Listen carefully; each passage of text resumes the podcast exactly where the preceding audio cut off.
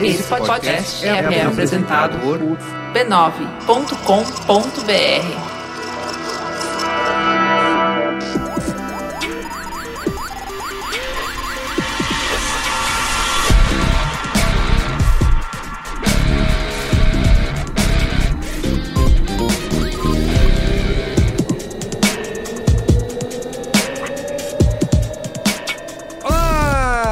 Merigo, esse é o Braincast número 296. Estou aqui hoje com Luiz Assuda, Oi. Luiz e Gino Jovem.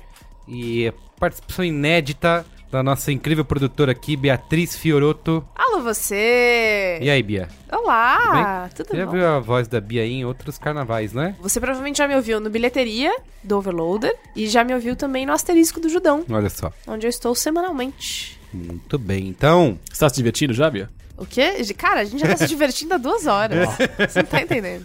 Tá demais aqui. muito bem. Estamos aqui reunidos hoje para falar das maiores mentiras, das maiores fraudes, os maiores salafrários. A gente tava aqui na discussão do termo correto, né? Embustes? Embustes, embuste. 171. né? Isso. Estou. Inspirado aí pelo nosso atual momento, né? Pelo nosso novo presidente do Brasil. Eita, Eu acho que é lá um- vem. Ratinho! Um bom tema para se discutir, né? Essa é a sua opinião, né? As outras pessoas podem ter outra, tá A ok? gente ficou muito mal No tocante à questão das mentiras, eu acho que. Esse é o tema, né? Isso. Mas antes, vamos lá. Antes, vamos aqui agradecer os nossos assinantes que assinam o Brincast pelo PicPay e fazem parte da Brinquesteria Gourmet. Teoricamente, né? A brinquesteria que mais cresce no Brasil. Ela É, mesma. é eu sei sim. que eu fiquei um tempo aí devendo, estou fora, mas prometo minha volta com conteúdo exclusivo, hein? Uau. Agora vai. Só, Só, só quem assina vai poder saber. Isso, só quem assina, exatamente. Eu vou mandar umas fotos pra galera, eu tô pensando. Umas fotos? Terça e quinta eu mando uma foto do meu dia a dia. É nudes ou não? Não, não sei. Se Não, for é- nudes, vamos, me avisa que a gente vai cobrar o plano mais caro aí. Tá bom. Porque, né, precisa ser. Precisa é? condizer. É, você não pode vender o corpinho a qualquer nota, né, Luiz e Gino? Precisa cobrar um pouquinho mais. Tá bom. Tá bom. Mas é o seguinte, você que quer fazer parte também, assinar o Braincast, pode usar o PicPay, que é o canivete suíço dos pagamentos, e você agora pode usar nas maquininhas Cielo. São mais de um milhão de estabelecimentos que aceitam, e para pagar desse jeito é bem fácil. Você chega lá no seu bar favorito, né? Fala bar, que é uma referência que você vai entender, Luiz. Ou você quer falar livrarias e Ah, cafés? entendi o que você quis dizer. Cafés, eu achei, cafés eu é achei que eu ia entender, por ser, era justamente a terminologia. Eu achei que Não. bar trazia alguma coisa especial. Falando da sua boemia. Diferente do botequim, Chega na- alguma coisa. Chega Não. na sua creperia gourmet É favorita. isso. Isso, Chega na na, sua tapioqueria. chega, na, Isso. chegue na sua patisserie da Rua dos Pinheiros preferida e diga: traga minha máquina da Cielo. Isso, quero pagar com QR Code. Eita! Aí a pessoa vai olhar pra você e fala Aí- assim: Aí você explica o "Oui, que oui." é QR Code. Aí, cara. Ui, ui, Ui, muito ui, bem. muito bom. E aí, na maquininha, né, o carinha dela já vai digitar o valor. Mas mesmo se eu quiser uma, uma bomba de macadâmia Vai poder. e uma de pistache. O PicPay não escolhe, não, não se julga pelo que você está comprando. Porra, Você aí é bom demais. Paga e pronto. O PicPay te compreende. Exatamente. Você escolhe a opção de receber via crédito e aperta o botão verde. E no seu PicPay você abre o leitor de QR Code, escaneia o código da maquininha e pronto. Tá? Você pode pagar utilizando o seu cartão de crédito ou saldo no seu aplicativo como cashback que você vai ganhar ao assinar o B9, o Braincast pelo PicPay. Lembrando que cashback é uma das palavras que o Anthony Kids fala na música By the Way. Quando ele fala aquelas coisas rápidas. É. Blá, Cashback, é blá, blá. mesmo? Fala, Olha aí, cashback. cara. Hota. Tá explicado então. Por isso que é esse sucesso. Tendência antes Você de... faz parte do fandom do Red Hot Chili Peppers, é isso? Jamais. Senão eu iria pro The Bad Place. Ah, ok. Então é, você pode ir assinando o Braincast pelo PicPay, você pode ganhar até 10 reais de cashback na hora. Tchim. Você pode fazer o download do aplicativo no seu celular, só procurar pelo PicPay na sua lojinha aí favorita, ou acessar picpay.me barra Braincast. Tá bom? É isso aí. Pra mim tá ótimo. Uhul. Aqui no Braincast, como vocês sabem, a gente curte incentivar todo mundo a tirar suas ideias do papel, É né? verdade. É verdade. Temos vários É verdade. programas dedicados ao, ao tema. E a HostGator, que tá há 10 anos ajudando pessoas a colocarem seus projetos na internet, tá em clima do quê, Luiz e Gino? Ou Yasuda? Clima de Black Friday. pegadinha aqui, hein? Olhei pro É, Yasuda. é, olhou pra falei, mim. Luiz, É Cara, pra ver se tá É o esperto. Ronaldinho Gaúcho dos podcasts, né? Ele olha pra um e manda, Manda pro o outro. outro. né? Tá jogando fácil, tá jogando Do que, bonito. que a HostGator tá em clima? Tá em clima de Black Friday. Black Friday, isso É. mesmo. Você, esse programa que vai ao ar aí um dia antes do Black Friday. E nós aqui também estamos aí já, né? Um dia antes da Black Friday. Isso. Aquecendo os tamborins. Esquecendo tamborins.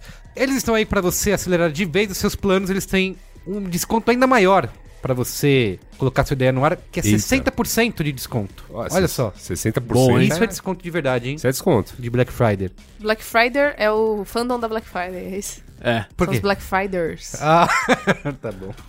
Se duvidar, tem esse grupo lá no Orkut. A HostGator tem tudo que você precisa para ficar online: domínio, hospedagem de sites, e-mail profissional, criador de sites, suporte 24 por 7 e muito mais. É a hospedagem de sites com o melhor custo-benefício e que oferece domínio grátis no primeiro ano, inclusive quando o serviço for renovado.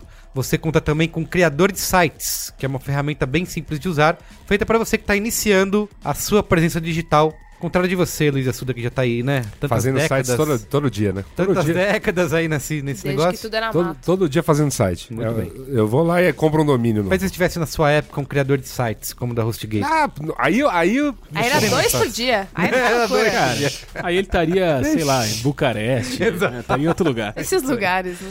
E se você precisar de servidor dedicado, a HostGator também tem. Opa, Tá? porque aí é justamente quando a sua ideia já se tornou uma ideia tão parruda Que né? precisa de que precisa dessa dedicação exclusiva. dedicação exclusiva, porque aí, né? E precisa. Como a feedbackeria, que é uma, que é uma ideia que eu tenho, feedback iria. que é um lugar onde você fica lá e as pessoas vão lá tomar feedback. A pessoa chega lá, fala um pouquinho sobre ela, toma um feedback, feedback. paga por isso e vai embora. Ainda- isso não vai ser grande no Brasil, me aguarda. Não se chama psicólogo isso? Feedbackeria gourmet. Não é? O psicólogo tá lá pra te ajudar. Tá lá pra te fazer O você se, feedback nem se sempre. né? Entendeu? Entendi, entendi. A feedbackeria é feedback. Entendeu? Isso tem que acontecer, hein? Vamos fazer acontecer isso na festa de fim de ano do B9? Um- Vamos, mas uma vamos, prepa- barraquinha mas do vamos feedback. preparar já o site antes na HostGator. Tá bom, na HostGator, isso aí. e quem sabe aqui onde que o B9 roda, Luiz Assuda? Você sabe qual é o motor motor do Brainstorm 9? Qual? é o WordPress. Uau! Na HostGator tem hospedagem em WordPress com domínio grátis, tá? Sempre que você renovar o serviço. E também registro de domínio.com e .com.br por só R$ 26,99 no primeiro ano e com renovação Isso, justa. isso, aqui, isso aqui é vantagem, viu? Se o Luiz Assuda tá falando, ele com essa experiência Tá aí falado. de décadas. E se você é desenvolvedor web, empresário ou blogueiro, assim como o Luiz Gino era Em né, 2008. em 2008, dá uma olhadinha lá para você encontrar a melhor opção para você e tem o desconto exclusivo aqui de, como eu falei, de 60% para ouvintes dos podcasts da família B9. Você pode acessar hostgator.com.br barra B9. Essa promoção aí de Black Friday só vai estar disponível até o dia 25 de novembro, tá? Esse Que é domingo, domingo. não é Friday, é Exatamente. Sunday. Não, mas ela se estica até domingo de 2018. Se você estiver ouvindo isso no futuro Ah, é ou no passado, Ah, aí olha já só. Não, não vai poder. mais. Uau. Então tá bom, acelere aí nessa Black Friday, ó. Tô fazendo aqui com a mãozinha, tá? Acelera. E confia em quem é especialista em hospedagem de sites, tá Muito bom? bem. hostgator.com.br barra B9. Yay! Tá certo. Ótimo. Quem tem momento Faustão aí? Ixi, rapaz. Epa! Eita, Ih, chegou rapaz. os dois sociáveis aqui do, do Braincast. Mas Tá a gente, certo. a gente foi pra Tóquio, nossa cidade.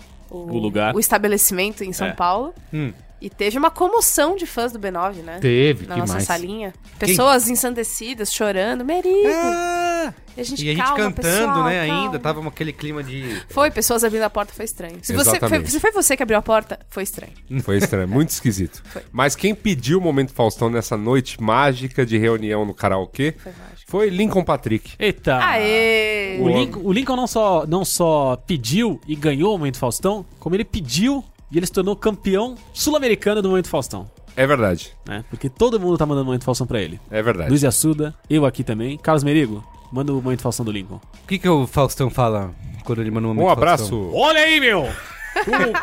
exatamente 19h42. Gente, vocês viram que o Faustão mandou beijo pra, Pra Selena, Selena Gomes? Gomes. Mandou? Cara, foi muito bom. Ele mandou primeiro beijo pras Faustanetes. Aliás, um beijo meu pras Faustanetes, porque a gente se segue. Que elas são tudo. São maravilhosos. E aí ele falou um beijo aí pra gloriosa Fausta Netes, é mole, bicho? E aí, Selena Gomes, fulano, fulano, fulano, Ah, fulano. olha só. Maravilhoso. Cara, cara. eu queria muito que a Demais. Selena Gomes descobrisse o que a gente faz com a imagem dela no Brasil. É. Que demais.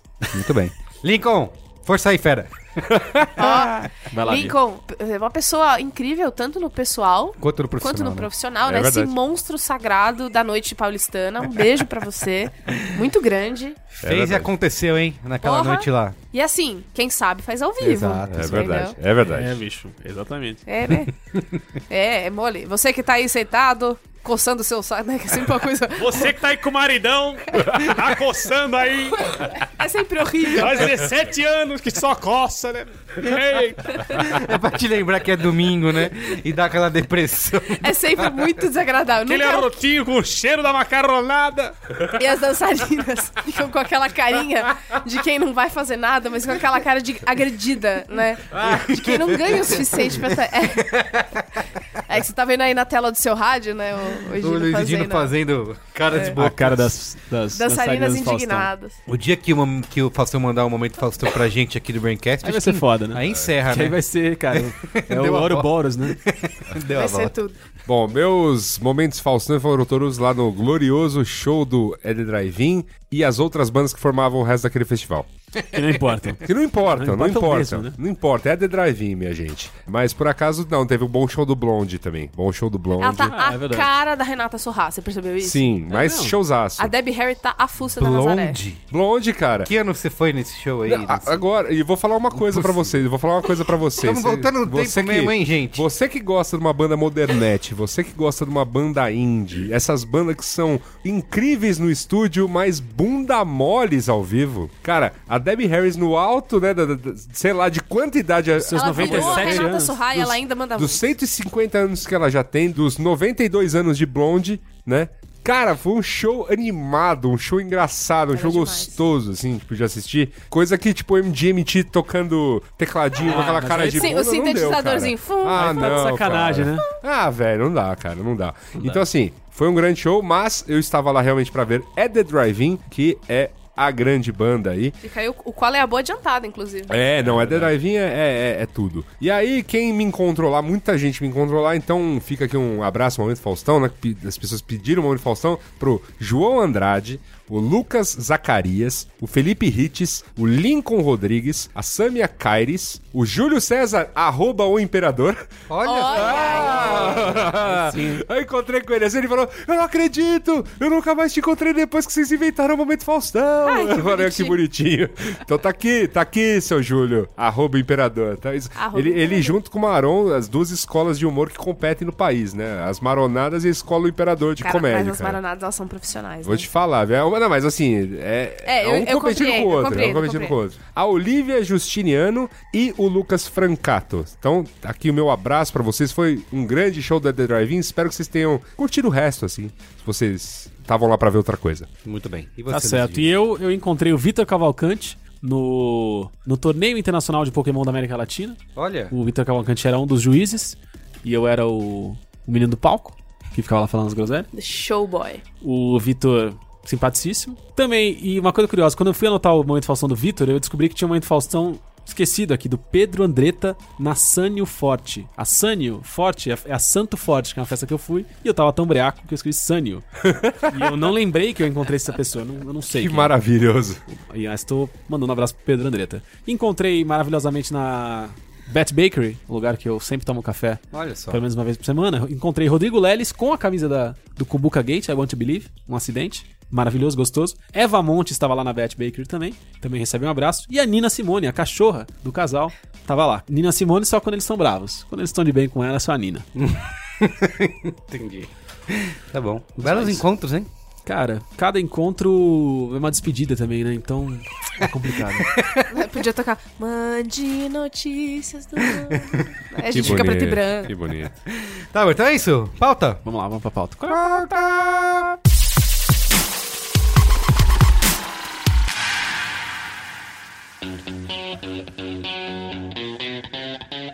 Muito bem, aqui vamos falar dos maiores mentiras, dos maiores golpes, das maiores fraudes, Loró, conta outra. Lorotas. das lorotas, dos 71. embustes. 71. Aliás, fica aqui o meu protesto. As pessoas estão usando embuste da maneira incorreta. Olha aí. Embuste é uma mentira, é uma lorota. E aí chamam de embuste o rapaz que é boy lixo, sabe? Entendi. Ah, sei. Tipo, ah, ele me deu ghosting, ah, que embuste. Não, Ah, tá isso errado. não é embuste, tá errado. Tá errado. Tá errado. Nessa era da fake news, Olha aí. É, não é? Que não é fake news porque se existe lorota, não é? É, fake news. é isso. A gente tem que começar aqui relembrando, talvez, a primeira e mais famoso, mais famoso golpe da história, que foi o cavalo de Troia, certo? Ah, sim. Olha só, Olha, rapaz. voltamos lá atrás, Tá, hein? vamos bater palma? Cara, Parabéns, cara. parabéns, parabéns. Por essa eu não esperava, hein? Não é? Cavalo de Troia. Cavalo de Troia, pedido de trégua aí, que foi realmente um presente de grego. Ah! Alexandre Maron, onde quer que você esteja nesse momento. Olha aí. Tudo conectado, né? Perfeito. É uma homenagem, né? Esse momento aí que acho que Ah, eu acho maravilhoso. inaugura aí esse, essa era da mentira e da Da falcaturazinha. fraudulência. Falcaturazinha pequenininha, assim. A coisa, talvez de um cavalinho. Coisa pequena. Alguns golpinhos. Não, Coisa pequena. Mas assim, eu acho que um dos mais famosos, né? Além desse que eu falei, obviamente, mas foi a transmissão da Guerra dos Mundos, né? Pelo Orson Welles. Você pulou um tempinho de história, hein? Quanta mentira Coisa você pouca, foi, coisa foi falada, viu? Você quer lembrar mais? Vocês têm. Ah, tem- cara, tem- é que, não, é que eu vou entrar em polêmica se a gente for falar Tudo sobre que a gente mentiras quer é inventadas aí. Tudo que a gente quer é polêmica. Ah, não quero, velho. Esse programa nessa, é pra não. isso. Ah, não quero, velho. Até o final você vai. Pode, pode marcar. Mas é que eu tô, assim, sendo mais, né, mainstream, digamos, né? Uhum. Mais cultural, Tá certo. né? Mais pop cultural. É, porque Entendo. a Guerra dos Mundos ela é uma grande coisa que, sei lá, o público do Braincast que estuda comunicação, todo mundo aprendeu na faculdade sobre Aprendeu. Acredito que sim. E aí teve Deveria. que ler o textinho, né? Sim. O que, que aconteceu aí nessa época? Tínhamos a rádio, né? Uhum. A rádio difusão. Podcast de antigamente, né? Pra quem é chamado não podcast conhece. dos antigos. Isso. Né? Que não era on demand, você tinha que pôr. Tipo a TV aberta. Ficar esperando, podcast, né? Imagina você ligar. Você ligava rádio. e o podcast acontecia ao Isso. vivo. Gente, rádio ainda existe, tá? Ah, é? verdade. Ah, uh, ih, gente. Antenão. Boa lembrança. Perdão. É, Alpha by As pessoas ligavam o rádio pra ouvir as suas novelas, né? E ouvir as notícias, e ouvir canções, e aí, em determinado momento, determinado dia, as pessoas nos Estados Unidos ligaram seus rádios e ouviram num formato noticioso É, rolou um extra, extra? É. Uma coisa. a Terra está sendo invadida, os alienígenas tomaram poder, guerra total, explosões, estamos fodidos, Deus nos salve. E aí era uma novela sendo contada, mas como o formato era noticioso, praticamente todos os que ouviam acreditavam que aquilo realmente estava acontecendo e foi um Deus nos acuda. Muito bem. O Orson Welles, né? Que inclusive teve o seu Um último, mago, né? seu último filme que estreou na Netflix. Verdade. Filme e documentário ao mesmo tempo, né? 40 anos depois. Que Ele- homem. Ele fez essa leitura aí, uma adaptação, ele mesmo, né? Adaptou, produziu e dirigiu esse conteúdo aí pra rádio, pra CBS. Que não só ajudou a rádio a ter um recorde de audiência, como muitas pessoas acreditaram. Estima-se que mais de um milhão de pessoas acreditaram ser um fato real, ficaram desesperadas, criou um pânico, né? Sobrecarregou a linha telefônica, rolou congestionamento na rua Teve gente morreu. É, exato. três cidades paralisadas, né? Então, assim, foi realmente um tempo que ficou conhecido como Rádio do Pânico, né? Por causa desse, é, desse acontecimento. Inclusive, um- uma manchete do jornal Daily News no dia seguinte era a seguinte: Guerra falsa no rádio espalha terror pelos Estados Unidos. Então, você imagina, assim, é, isso acontecendo hoje em dia, né? Assim, você conseguir. Tá acontecendo, né? WhatsApp, pode ser? Mas é, é aquele plot que eu contei pra Ah. vocês do meu filme de terror de agora. Que é um apocalipse zumbi que acontece só no WhatsApp. E que não tem nada acontecendo. Que as pessoas espalham a fake news que tá rolando. E elas Mas ficam só acontece no WhatsApp? Ela só acontece no WhatsApp. Não sei não se acontece só no WhatsApp. Só acontece no WhatsApp. Por não, quê? no roteiro é ela que manda. Você o não pode roteiro, deixar. o roteiro é meu. Ah, na sua história, é verdade. Lembra eu disso? lembro, a gente É, falou, vamos então. produzir isso aí. Então, se pegar a minha história, eu processo, hein? Horrorosa. É uma boa história. Não, tudo bem, é verdade, é verdade. Fi- Na ficção pode ser, mas na realidade Não. extrapola o WhatsApp, né? Não, mas a gente tá trabalhando na ficção. Tá bom. Então eu acho que é um dos casos mais conhecidos aí, né? De. E do, e do poder, né? O poder que o rádio. é, aliás, não só o rádio, o rádio na época, mas enfim, a comunicação tende, tipo, quando você não tem como checar as fontes, você acredita na primeira coisa que vem e você, tipo, arranca os cabelos e vai pelado correr na rua. Isso, e apesar de Na não ter dúvida. sido algo teoricamente proposital, né? Porque era o, o 17 programa de uma série semanal aí de adaptação de teatro pro rádio, acho que pode ser considerado uma. O que, que você disse agora? Eu não entendi nada. Que não foi intencional, entendeu? Ah, vou, gra- vou É, botar isso aqui no ele, rádio ele vou. não fez pra, pra ver. Vou zoar a Ah, galera, entendi, é. entendeu? entendi. Vou fazer todo mundo ficar com medo. Ele É, só colocou no ar e Só a galera colocou, tipo, pirou. produziu como um- realmente uma quase uma radionovela, uma adaptação Aham. do teatro pro rádio. É tipo o trem chegando na estação, sabe? Isso, Aquele no filme. cinema. que Exatamente. Ninguém achou que as pessoas iam achar que era verdade, mas aí acharam e saíram correndo. Tá bom, legal. Tá, tá legal? Tudo bem. Tá, tá certo então. Alguém conhece a história aqui da árvore de espaguete? Eu não conheço, eu, Árvore eu, de eu gostaria de espaguete, ser né? elucidada. Vou explicar pra vocês. Foi uma brincadeira de 1 de abril Haha. da BBC, que eles fizeram uma reportagem sobre uma colheita recorde de espaguetes em Ticino, região na fronteira entre a Suíça e a Itália. Mas que é? E as cenas mostravam pessoas colhendo fios de espaguetes pendurados em árvores. Que Tá. todo mundo sabe que é real. como se fossem frutas. E assim. Narbero de Ticino. Exato. Ai, que demais. E, e apesar dessa loucura aí, dessas imagens, a BBC recebeu dezenas de ligações de espectadores querendo saber e perguntando como elas poderiam plantar e fazer crescer no quintal de suas casas as suas próprias árvores de espaguete. Você teria uma árvore de espaguete se você pudesse? Ma che? É, é. Brivi, barbaro. Parece que eu tô vendo naquela novela Esperança, sabe? E eu teria uma árvore de espaguete. Ma né? Juliana. É, total, total. O- Claro. O Museum of Hoaxes. Ou Museu Existe esse dos... museu? Existe. É o museu, Museu dos Embustes. Aí, É, diz que a BBC tá... o museu da brincanagem. Isso, exato. que é a mistura de brincadeira com Tem, tem, sacanagem. tem a lista, tem- eles fazem listas de, das 10 maiores mentiras e tudo mais. Que Bonito. loucura, rapaz. Eles dizem que a BBC respondeu com brincadeira ainda, dizendo que para as pessoas que era só colocar um raminho de espaguete em uma lata de molho de tomate e esperar pelo melhor. hope for the best, né? Tem o que, se você procurar aí no seu Google, no seu buscador, pode ser o Bing, Pode sim. Tenho certeza que pode. Às vezes, né? DuckDuckGo. DuckDuckGo, é, pode ser. Cadê? Se você digitar aí BBC Árvore de Espaguete, tem a reportagem para você assistir no YouTube, Que bom. Tá? Toda real, com o cara narrando, De que ano é isso? com um repórter. 57. 1957. 57, hein? Exatamente. É, nessa época a Gisele e o Jorge já... Pra provar que Já as estavam por aí. pessoas podem acreditar em, em qualquer coisa, né? Cara, eu não duvido de nada. Acreditam até em, por exemplo, mamadeira de piroca? Pois Não vão é, acreditar em árvore de espaguete? Inclusive, eu espero que a mamadeira de piroca esteja aqui no nosso, na nossa pauta. mamadeira de Se não, piroca. volto pra casa. Estará na lista do Museum Cara, a of Hoaxes. A mamadeira de piroca. Que as pessoas A ficaram. mamadeira de piroca, ela ditou o rumo da nação. Ditou. Ditou. Será que É a na- coisa nos, mais triste que nos se fala livros de programa. história, nos livros de história, vai tá um capítulo registrado. assim, mamadeira de piroca. em 2018. 2018. A mamadeira de piroca. Como que eu vou explicar isso pros meus filhos? Sabe? Sabe? Ai, como que eu vou explicar pros meus filhos? Tem aquele vídeo incrível. Cara, como que eu vou explicar que a população acreditou em mamadeira de piroca? Sério. Tem aquele vídeo incrível do, do Porta dos Fundos, né?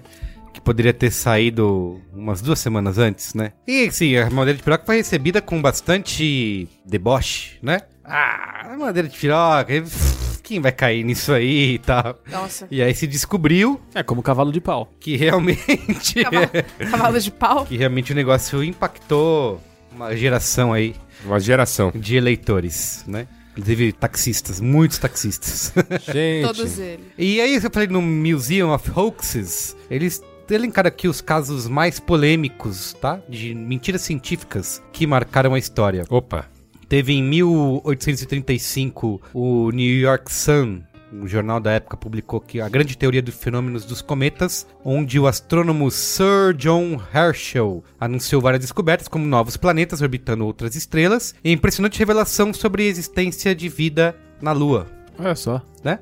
Que até hoje não foi provada, né? Não. Infelizmente. Não, mas naquele Não tem episódio do na Mundo da Lua, o Lucas Silva Silva prova que tem. Tá o, tudo certo. o Edson celular. Tem então. o Edson Celular, que é o seu- São Jorge, tem o Dragão, né? É, então, gente, tá tranquilo. Ah, Ele sobe de Cara. escada, né? É, Vocês lembram do, da autópsia do Alien? Puta que pariu. Essa aí foi uma desgraça. Deu essa no- aí que... Passou no, no Fantástico. Isso. E aí o que acontece? O ETzinho, ele tinha um olhar, ele tinha Olhar olhos perdido, né? de sofrimento e de. e- O último episódio do Alf, que eles É. pegam ele pra, pra levar pra autópsia. Aliás, vocês não sabiam que esse é o último episódio do Ah, Alf? eu não vi. É, esse é o último episódio do Alf. Não, mentira. É verdade. Mas não mostra esse- a autópsia, mas ele é capturado pelo FBI. É mesmo? E aí você imagina o- todo o resto. Exato. Mas essa, essa autópsia do ET no Fantástico foi horrível, porque era verdade.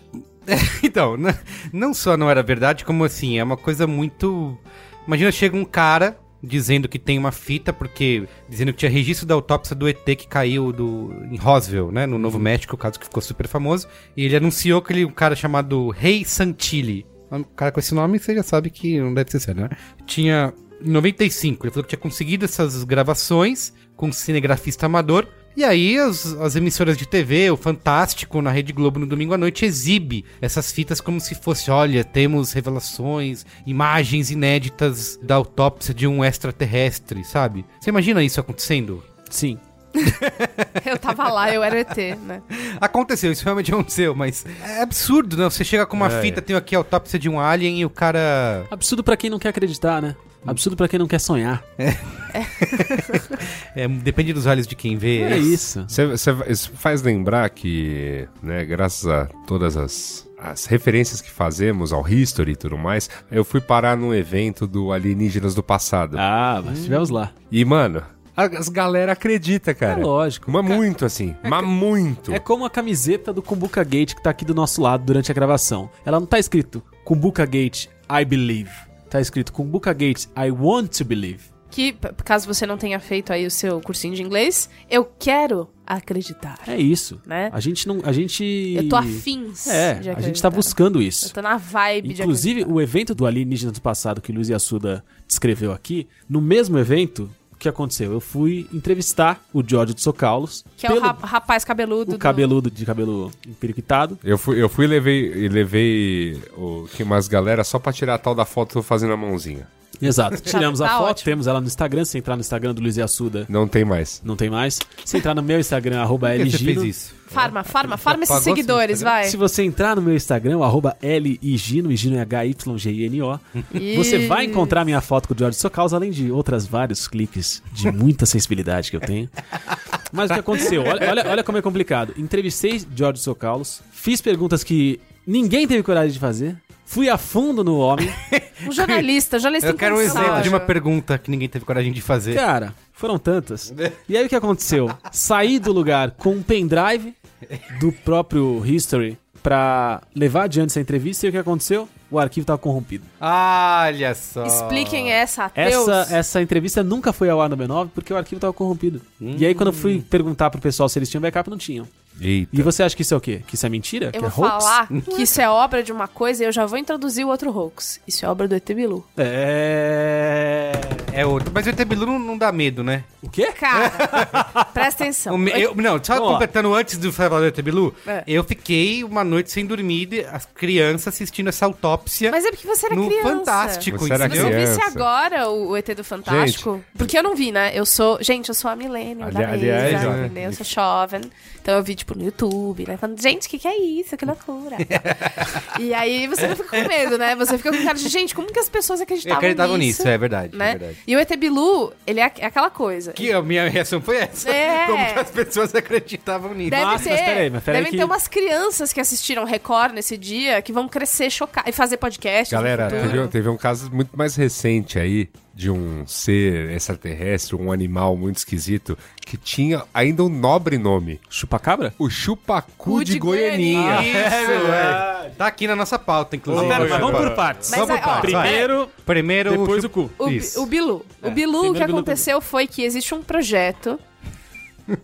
já já- Meu Deus. foda já é que- acabou, né? O, o bom é que a, a gente deu a sorte, né? A gente foi afortunado. A gente foi fortunado, na verdade. Não, foi afortunado. Desafortunado, afortunado. Isso, a gente foi afortunado de ter uma especialista em ET, Em ET Bilu, Bilu. aqui na Ah, é? mesa com a gente hoje. Especialista? Realmente, Cara. a doutora Beatriz Fioroto, PhD em ET Bilu, vai contar pra gente aqui isso e muito mais. Então, o que acontece é, o ET Bilu, ele faz parte da lore de um lugar chamado Projeto Portal, que fica numa cidade do interior. E aí o que acontece ali, basicamente, é o seguinte: eles dizem que tem informações privilegiadas vindas de seres extraterrestres sobre o que vai acontecer com a gente no futuro. Então eles têm casas que são arredondadas, porque o futuro é arredondado, né? Tá. O futuro não tem vértices, né? Ele é todo arredondadinho. Então não é, a Terra não é plana nesse futuro aí. Isso, exato. É arredondado. Então a galera Pode, pode até que ela, ela seja plana, mas a, a pontinha ali é arredonda. arredondada. Ah, entendeu? entendi, tá bom.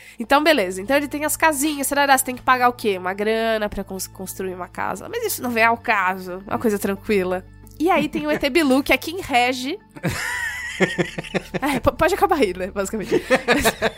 o ET Bilu, ele é quem rege. E eu fiquei. Na época do ET Bilu, eu, eu fiquei desesperada, porque eu achei essa história toda incrível. Então a Record foi lá, mandou o repórter. O repórter ficou conversando com o ET Bilu. ET Bilu enfiado numa moita, fazendo vozinha, o caralho a quatro. Nossa, velho. E a, a reportagem inteira da Rede Record era sobre como aquilo era meio palhaçada, sabe? Todo tom. Sério? Será? Eu acho que a Record acredita. Acredita em tanta coisa. Mas então, todo tom, quando você vê, existe também um cara. Deboche. Depois eles. É, depois eles contrataram um. É, porque a Record não pode acreditar em Aquele. Que é tipo detetive virtual, só que da Record, sabe? Sim, sim. E aí eles contrataram esse cara que é, que é tipo detetive virtual, só que da Record. E aí ele ficou falando, não, cara, dá pra ver aqui, que é um, é parece que é um cara com um capacete no topo da cabeça dele. É, isso aqui não, não dá pra ser real. E o cara só desmente e fala: Meu, isso aqui é bobagem e tal. E eu convido você, ouvinte, a entrar no canal do YouTube do Projeto Portal. Call to action. Qual de cara? É call to action, chama Rogerinho. A energia lá no alto. Porque, cara,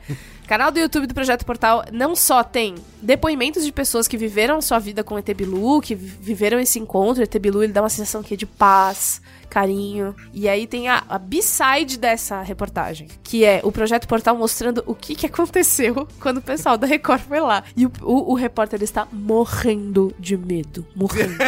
morrendo. Tem o Bruto, cara. O cara, ele fala assim, o cara ele fala assim, é, ah, não, a gente vai lá então e o cara quieto. E aí vem o ET Bilu e ele fala assim, Cristiano! o cara, ele já, tipo, tranca o cu e ele, ok, eu quero pegar o objeto de sua mão. É ela que faz a voz É, ela é ET Bilu. do, do ET Bilu. Essa, é- Cara, essa é a revelação. O cara para e ele fala, Bilu, eu prefiro que você não Essa pegue. intimidade, assim, Bilu. Eu prefiro que você não pegue o objeto da minha mão. E aí o Bilu para, eu entendo o pensamento. eu entendo o pensamento. É uma pena. E Ele lamenta, cara. Ele lamenta. Aí ele pede pra desligar a luz da câmera, pede pra desligar o rádio comunicador. Ele pede pra você ficar completamente sem nada, pra Claro. você receber a energia do E ET Bilu. depois é que vem o famoso Bilu, você tem um- alguma frase aí, um recado que você mandar pra, pra É. comunidade? Que é, que é como a gente termina, tipo, podcast, né? Cara, e aí, como é que faz pra te seguir nas redes sociais, né? E aí a mesma coisa. Que, qual que é o seu recado? Apenas que busquem conhecimento. Mas a minha coisa favorita do Bilu é Cristiano, eu, Bilu, quero pegar o objeto da tua mão. que objeto? Não sei. sabe? Cara, que maravilha, né? E as pessoas ficam muito putas. Ah, ah, obviamente as pessoas do Projeto Portal, né? Elas ficam muito putas quando as pessoas falam, tipo, cara, é- é, a gente não é trouxa, tá ligado? Fala, ele chama Bilu. chama ET Bilu. Cara, parece que umas, umas crianças de 7 anos criaram. O Ben e a Nina poderiam facilmente ter criado o Projeto Muito. Portal, sabe? Ai, papai, Portal. tem o nosso ET, que é o ET Bilu. Ai, que gostoso. Posta no Instagram. Ai, as crianças brincando aqui. Mas não, são adultos e tal. Adulto. São adultos, né? Pessoas, pessoas crescidas. Ai, ai, ai. E aí é isso, cara. O Projeto Portal. E ele, Faz ele... quanto tempo já essa história do ET Bilu, hein? Foi em 2000 e... Pô, tem uns 13? 6, 7 aninhos. É, eu vou ver direitinho aqui, Acho que mas... foi 2012. por 12? aí. Só isso? Só isso? Não, é, mas foi Eu tipo já isso. perdia com as contas do. Cara, das... Foi, foi nos anos 10, mas É. não me lembro direito. Tá bom. Se o Yasuda lembrou aí o chupacu de Goianinha. Lembra? Depois a gente fala, depois a gente fala. Fala aí, não fala já. Tá nos ETs aqui, tá a no gente já tá no, no- da ufologia. Tá no C, exato. Começou em Roswell e tá caindo Meu até Deus. Goiânia. Não, mas tem um mais famoso que Varginha. que é o ET de ET Varginha. de Varginha, é verdade. Varginha é Que era tipo um anda- andarilho da cidade, Mas o né? ET de Varginha é Não, realmente e- um caso. E rolou, e rolou com as pessoas que falaram que foram abduzidas É. e tudo mais. Foi todo um. um- Não, o ET de Varginha. Um lance, eu, eu Varginha. vou usar essas palavras aqui, eu quero que vocês relativizem. Mas acho que é, na ufologia é um dos casos mais respeitados e sérios Oh boy. no mundo. Não, cara, transformou Não a é? cidade. A Transformou, cida- a sério. cidade. A cidade tem ponto de ônibus de, É, de, nave de nave espacial. espacial. né? A cidade se transformou a partir disso. Virou um dos personagens mais, é, É mais queridos do Cacete Planeta, por exemplo. isso pra mim tudo é um golpe de marketing para atrair turismo pra, É pra região. É. Isso vai ser revelado. E o chupacabra da. É, é- o chupacabra é, uma- Chupacabra. é- é um, é um meio do caminho entre o chupacu de Goianinha e- Ô, ô, chupa- aliás, e o Chupacabra, Bilu. Chupacabra teve, teve grandes episódios, É. assim, porque Chupacabra também foi uma história grande. Eu acho que foi no Gugu, não posso estar enganado, mas me aparece a cabeça do Chupacabra, que na verdade era o corpo de uma arraia cortado. Foi. É mesmo? Vai lá. Foi em algum programa Nossa, tosco. isso. Foi, eu acho que foi. Eu acho. Isso tem cara de Gugu. Puta Isso que foi. Cara de Gugu. Isso foi tem antes- Cara, Cara de Gugu, tem cara velho. de Gugu. Isso foi antes ou depois do, da entrevista com o PCC? Não, bem Isso, antes, eu ia bem falar, antes. O Gugu que está Não, envolvido no. bem nos- antes, bem antes. num dos embustes. Não, Gente, chupa, chupacabra, esse é sensacional. chupacabra, chupacabra é bem anterior. Ah, lógico. É. Mas era uma cabeça de uma. Tipo, ele mostrava um negócio assim que parecia ser uma cabeça. E, e sei lá, na verdade o cara segurava um negócio que, tipo, tinha até as feições de um. Abre aspas, rosto, mas você via que era, sei lá, um pedaço de carne seca. Entendi. É legal Ah porque... lá, ah lá, É Gugu. olha, é Gugu, é É Gugu, é é Gugu, é Gugu. Gugu, Gugu. É porque é uma coisa estranha, um bicho. E aí alguém pegou e falou: Não, tipo, peraí, mas isso é uma. Aí fizeram. Isso é uma raia. Isso é uma raia seca. Aí a reportagem do Chupacabra no Domingo Legal. Excelente. Eu, eu acho curioso porque o Chupacabra foi uma, é uma figura tão... Gente, de Chupacabra, a tiririca na banheira.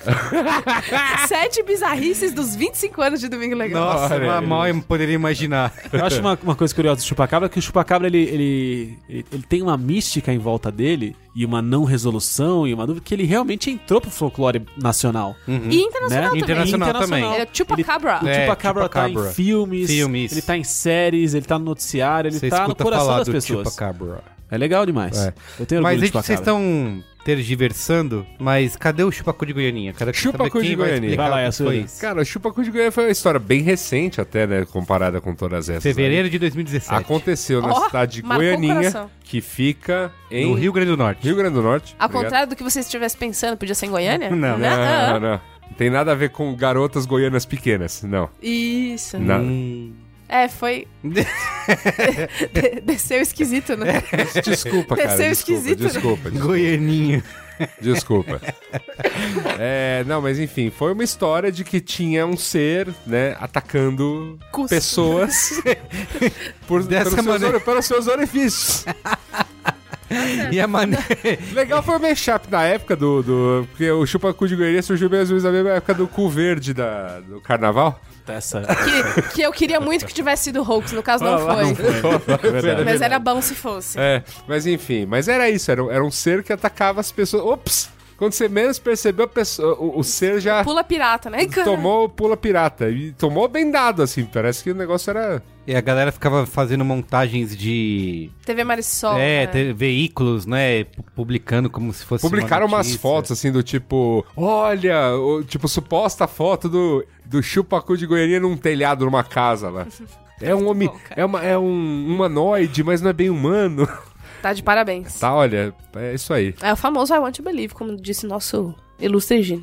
Cara, o Brasil é maravilhoso. É. Eu acho que assim, a gente tem as. Lembra, lembra do Thomas Green Morton, o homem do Ha? Eh, Falamos Já- o nome do Ra hoje. Era esse Tá que a vendo? gente. É- ah, era ele? Que a gente ficou muito desesperado? Não, não era. Não era, Era né? outro. Então tá bom. O homem do Ra não só fazia Ra, como ele, ele expelia perfume É. pelas mãos. O que, que é? Eu não sei o que, que é o homem do Ra. Ah, ah, então, aí é eu Dobrava pequena, a colher, o homem do Ra. assistindo não, Ah, sei que era o Fantástico. Dorme, Dorme, Dorme? Não, Não, esse é Fábio Fábio. Esse é o Fábio Fábio Puentes. Puentes. Fábio Puentes.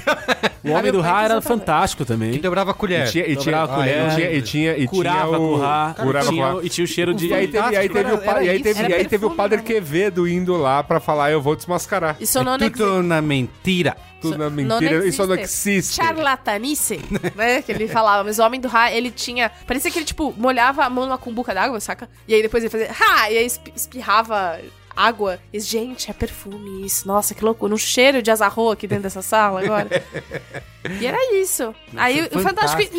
O Fantástico ele insistiu um pouco nele. Puta, o Fantástico fazia. É, insistia e, eu, e agora eu tô lembrando que o Fantástico era só esse freak show aí. Que eu lembro de eles mostrando numa casa em que as pessoas. É, Cara, teve vários, que, a- velho. que, a- que espíritos é, à noite Espíritos- espíritos ficavam. zombeteiros. isso, espíritos zombeteiros ficavam balançando a cama. Você lembra disso? Fiquei uma semana sem Ah lá. dormir. Eu me lembro, eu me lembro da O minha, eu me lembro da me minha, Tirou muitas vezes de sono. uma, uma das grandes histórias que eu me lembro também da minha infância é da menina que chorava vidro. Cristal. Cristal. Menina que chorava Nossa, cristais. Isso é do cara. Gugu também. Isso Não é é, Gugu. mas, não, Não, mas depois foi fantástico, mas começou no Gugu. É, mas, ah, mas rolou fantástico. Rolou. Rolou. Tipo, rolou E fantástico. uma outra o coisa- Fantástico, quando rolou dessa essa menina, era uma matéria que mostrava, falava e já desmascarava no final. Ah, é? Falava, não, ela tem o canal lacrimal grande, dá pra colocar coisa, e os nossos peritos investigaram e ela confessou. Era tipo isso. Cara, O você, você tá Gugu- 4 horas da tarde numa quarta-feira em casa. Não, não, mas isso era no E Fantástico. aí você. Não, não, não. E aí você olha, você quebra um copo e fala: Quer saber? Eu vou Vou pôr no meu canal lacrimal. E aí, Pô, Caio,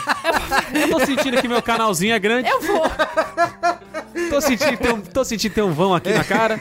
Eu não sei, tem um vento a mais. eu vou preencher com o que for. Deixa eu botar um vidro aqui, essa E porra. ela foi. Puta Agora, no. Gugu, quando isso acontecia, eram quatro horas dela chorando.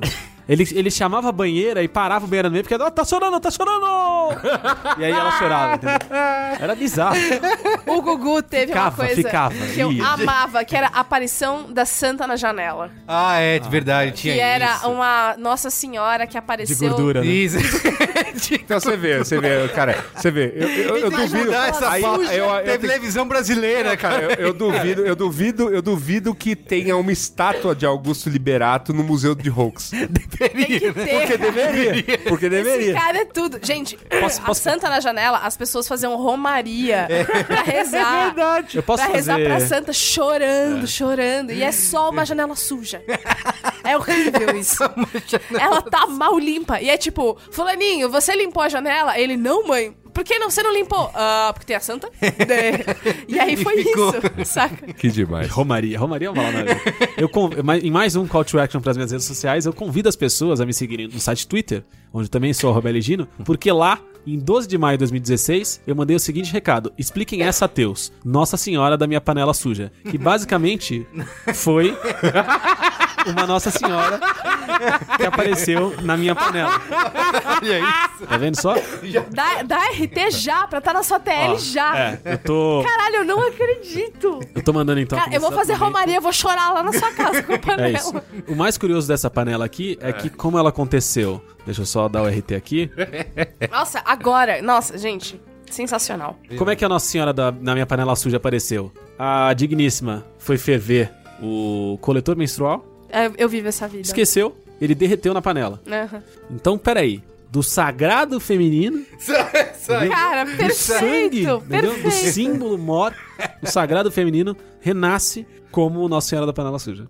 Caralho, né? Não é foda? Nossa, Nossa Senhora e do lado aquele livro do Mulheres que Correm com Lobos, né? Pau, direto assim, Nossa. Que emoção. Demais. Incrível. é. No- caralho, eu tô muito sagrado feminino agora. Não, tá demais, bicho. É, Bruma pessoas- O meu, o meu, mexendo muito. o As meu pessoas feminino tá muito sagrado agora, As cara. pessoas acreditam em cada parada. né? no que elas quiserem. Eu queria lembrar que o, o B9 até cobriu esse, esse fato, que foi o menino do balão. Menino do balão. Explica essa história do Cara, menino Menino do Balão vai. era. Foi legal porque você falou do. De qual caso anterior? Que era uma sacanagem, que foi uma das inspirações do Menino do Balão. Não a, é? gente, a gente comentou aqui. Mas fala do Menino do Balão. O menino do balão foi o seguinte, foi em- aconteceu em 2009, mo- como aconteceu no Colorado, nos Estados Unidos, ia ficou polícia, FBI, sei lá, a porra toda lá, eu não sei cada jurisdição de cada um. SWAT. Isso, CIA. Perfeito. NSA. Ficaram atrás de um balão que NYPD. era no formato de um disco voador. É, CSI. Tá bom, já. Tá bom, Luiz e Gino, já, já entendemos. Foi mal. Dizendo que esse balão ficou voando por horas né, no Colorado, com os pais dizendo que o menino, chamado Falcon, o nome do garoto, 12 anos de idade, tava nesse balão. Então, fodeu, né? Esse Piores pais. moleque vai cair de lá, o balão vai cair, um menino vai morrer e tal. E aconteceu de ficar televisão é, é, é, atrás do balão, onde que vai cair, não sei o que, né? Que vai acontecer uma comoção realmente. Chegou a atingir até a mídia brasileira aqui, que ficou horas e horas aí atrás do balão.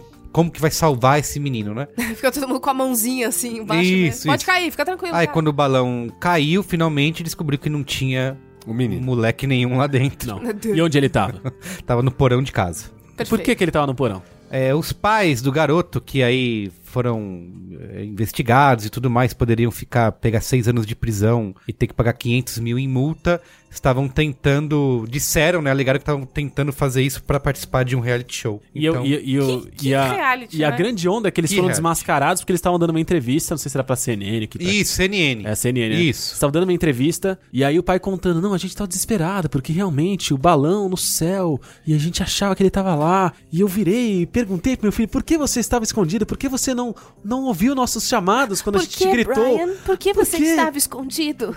E eu disse, oh meu Deus, o Brian estava no portão o tempo todo. E aí o Brian virou, ou, ou qualquer seja o nome da criança, e Falcão, falou, o Falcão, falou, Porque você falou que era pra eu ficar quieto, papai, pra participar do show. cala a boca, moleque! Vamos, de volta pra você de sujo. E eu disse, Brian, de onde você tirou isso? Fique quieto, quieto agora. né? Foi exatamente isso que aconteceu. Onde eu estava mesmo na história. Você, jovem, que agora só quer saber de Netflix, Isso Amazon... aqui é People and Arts, cara. Amazon não sei das quantas, você quer saber só de é, HBO Go, você tá perdendo a essência da televisão aberta. Eu, eu trabalhei em um estúdio de dublagem. Eu vivi com a mulher que fazia essa voz. Ó, isso é o, o casal já tinha participado do- de duas edições do Troca de Família lá, o Wife Swipe. Aham.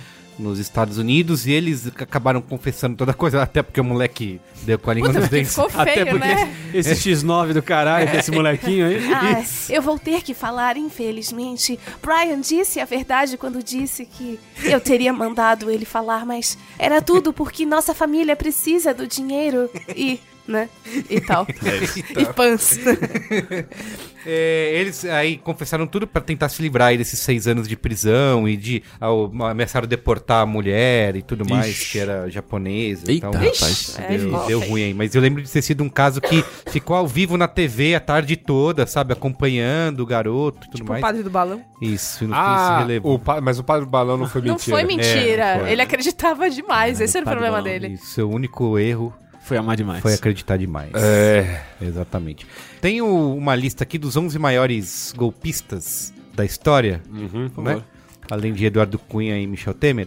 Alguns bem famosos, né? Como o cara que virou Frank Abagnale, também conhecido como Leonardo DiCaprio, né? Ah, rapaz, Isso. o Prenda-me se for capaz. Isso. O próprio. Que virou aí é, estrela do filme Prenda-me se for capaz, que fez um monte de, né? Falsificou cheque, é, falsificou identidade, assumiu vários disfarces, né? sendo- Ele, ele, ele começou com pequenos golpinhos, Isso. com aí cheques, pegou gosto. pegou gosto, aí viu Basica- que... basicamente, ele- o, cara, o cara montou uma gráfica. Ah, É isso. E aí. Imprimia, Imprimia cheque, imprimia dinheiro, falsificava a ideologia. Ideologia não, a identidade. não, não. Aqui não tem ideologia, Aqui não aqui tem ideologia, não. não. Aqui é podcast sem partido. Ideologia de gênero. É. é isso. E virou E aí- piloto, é, piloto de avião, né? E tudo mais. E o que eu acho que um dos fatos mais curiosos da história dele é que ele era tão profissional aí nessa arte do golpe que ele foi solto, né, depois de ser preso, pra ajudar o governo americano a lutar contra outros. Ele só até, fala, isso até fala no, isso E até aí- fala no filme. E aí o que, que ele Isso. fez? Depois de ajudar o governo americano, ele criou uma empresa onde ele palestra e ele dá Isso. consultoria pra que as pessoas não tomem golpes como o que ele dava. E aí o que aconteceu? Ficou milionário com Ficou. essa porra. O crime compensou. Compensou demais. Então esse é Compensa o horrores. Isso, crianças, é o que aprendemos no episódio de hoje. É isso.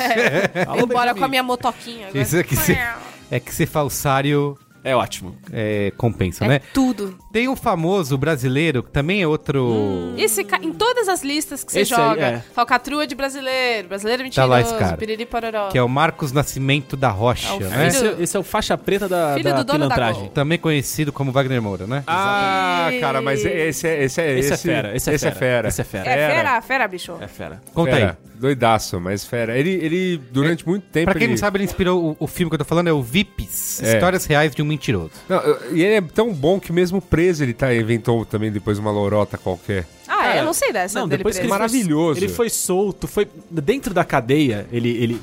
Vem, Não, vamos pra vem, história, Vamos, vem, vamos, vamos pela história, vamos pela Começa, história. Yaya, começa, Não, o começa. grande lance, ele ficou muito famoso por ter conseguido muita coisa. Além dos pequenos golpinhos que ele dava, ele se passava durante um bom tempo, ele ficou se passando por filho do Constantino, que é dono, Dono da, da Gol. Gol. Né? E também, não apenas da Gol, mas também de outras Henrique empresas de trans- Constantino é o Isso. filho. de várias empresas de transporte. Então, um cara que, assim, é podre de rico e tudo mais. Então, para conseguir benesses do sistema, entradas em festinhas, é... Era tudo que ele queria, né? E até Beijinho as- na boca. E Ele até, não, desculpa, e até acess- acessos privilegiados a transporte e tudo mais tal. Ele, ele ficou se passando pelo filho do Constantino por muito tempo. Ele, dizer, ele prometia passagens aéreas pras É. pessoas. E assim, não é que ele só prometia, ele conseguia. A lábia dele, o talento dele era tão bom que ele conseguia jatos particulares e ele dava carona pra celebridades, pra figuras públicas, políticos. Ele apareceu na Mauri Júnior. Nessa onda de não, vem comigo. A A Mauri grande, o grande ápice, nele. o que foi o ápice dele, que foi também a queda dele, porque se a gente sabe, né, o Ícaro, quando voa alto demais. É. Ai, que lindo isso, caindo. Gina. Eu tô muito emocionada. Não, eu tô trazendo muita poesia hoje, tá foda. Eu li trechinhos de Rupi Kauru de manhã e agora eu cheguei nos dois. O que acontece é o seguinte, ele, ele durante o Recifolia do ano que eu não me lembro agora, mas que tá aparecendo aí embaixo da sua tela, no seu podcast, no seu player de podcast. Aqui, aqui no GC. É. Ele falou, ó, hoje eu vou alastrar. E aí ele foi no tal do Recifolia, se apresentando como Henrique Constantino, entrou no camarote. Aí quando entrou no camarote, o dono do camarote che- chegou e apresentou a celebridade. Aí ele virou amigo da celebridade, aí começou a tomar de graça, comer de graça, e de repente vem aqui, vem ali, e vai pro outro camarote. Networking. E a coisa começa a acontecer, de repente ele tava num helicóptero, indo de um lugar para outro, ali do lado de Recife. E aí, quando a coisa aconteceu, ele tava no Amaury Júnior dando entrevista, falando: Meu amigo! Eu amo. Eu amo. Constantino, filho! Vem cá! E ele falou: Ah. Não, meu pai gosta muito de você, Mauri, porra, queridão tal. Satisfação. Satisfação tá imensa. É. E aí foi essa doideira. Ele volta do Recife, não sei se pra São Paulo pro Rio, num avião, num jatinho fretado pra ele. Dando carona. Aí eu não lembro agora quem são exatamente as celebridades, mas tipo, Caroline Dickman, Marcos Frota e Maurício Matar. Só a nata, hein? Era tipo isso, entendeu? Voltaram, Só o Cigano com, voltaram com ele. Ah, o Ricardo Mack tava, é verdade. Cigano Igor. Voltaram com ele, do Recifolia, porque ele era o dono. E aí, quando ele chega, ele tinha aparecido na Mari Júnior, aí alguém falou: Cara, isso, isso, isso aí é um bandido, cara. é bandido. E aí ele foi preso. Mas é muito louco porque ele já aplicava esses golpinhos há muito tempo. É. E ele já tinha sido preso antes. E quando ele foi preso antes, ele, dentro da cadeia, ele aplicou um golpinho e se identificou como um dos líderes do PCC na região. E aí as pessoas Aprendeu dentro da cadeia acreditaram nisso, acataram isso. Então ele, entre negociatas e ameaças, ele conseguiu acabar com uma rebelião porque ele conseguiu que os presos tivessem atendidos os seus pedidos perante o chefão da, da cadeia. Seja, e é um aí ele talento, foi né, solto. Ele foi solto depois dos pequenos golpinhos que ele tinha dado, porque ele negociou o bom comportamento e o Gente, esse cara. induto que o Ele é cara muito podia bom. dar. Ele é Foi um negócio- perfeito. Ah, esse cara é um ninja. Ele merece estar solto. Ele é um tá tudo ninja bem. da rocha. Ele, ele mas, quer esse Mas o que acontece? sabe? Ele vive sendo preso de novo. É, ele- ele- ele- é isso, ele sempre escorre de novo. 2018, ou esse é. ano, ele foi preso de novo porque ele tinha feito outra cagada. Mas às vezes é Tá saudade desgraça. que ele sente. Eu acho que é também. Né? Eu acho que é, tá- O único crime dele é ter saudade demais. eu acho que isso aí é, tra- é o trabalho dele, né? É, ser preso, ser solto, ele tá provando um. É um case de sucesso, né? É. E eu acho que assim, eu, eu particularmente Tem sou. tan- cara, que- como ele, tem tantos. Aqui, aqui no centro de São Paulo, por exemplo, tem um maluco que se passa pro baterista do Elton John. Maravilhoso. E ele, ele já foi preso por conta disso. Já saiu a reportagem, a gente olhou assim, ah, olha o Paulo Nunes ali. que A gente apelidou de Paulo Nunes por conta da- das feições físicas e porque ele entendeu. Porque ele veio. Ele, Ele chega, sabe, Ele, ele é. chega pagando de gringo, assim, tipo, ah, tá, não sei o que lá. E é a mesma coisa sempre, assim. Ele chega pagando de gringo, que é baterista do Elton John, aham. E aí, aí, se você fala assim, ah, é Paulo Nunes, aí ele ficava, ele ficava puto. Ah.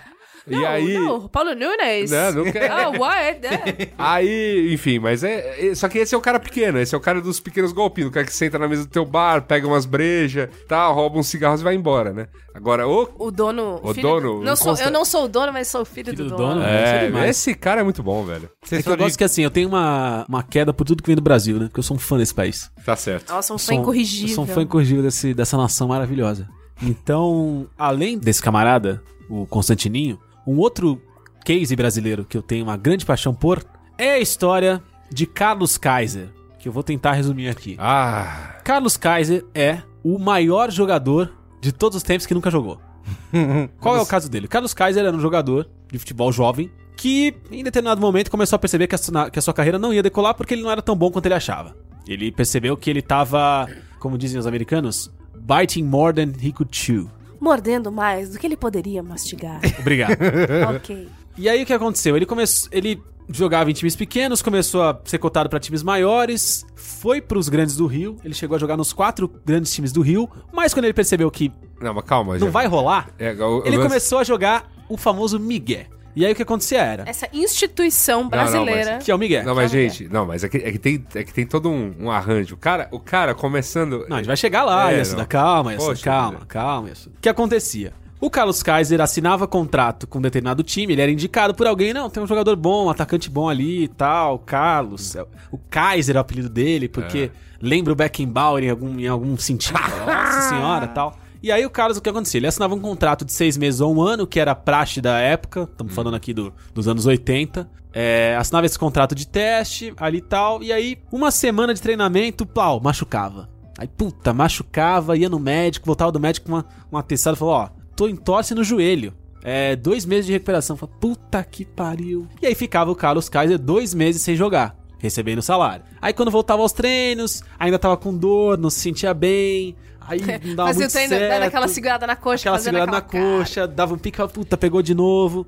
E aí ele foi passando de clube em clube em que ele nunca jogava. Nunca jogava. Ele treinava algumas vezes e a galera no treino já via que não era tudo aquilo, mas nunca não conseguia jogar. Mas, estamos falando de uma era sem WhatsApp, sem informação trocada em tempo real, Sem Hiroshima e Nagasaki. sem Hiroshima e Nagasaki. Então o que acontece? É, ele chegou na Nagasaki, eu errei o nome.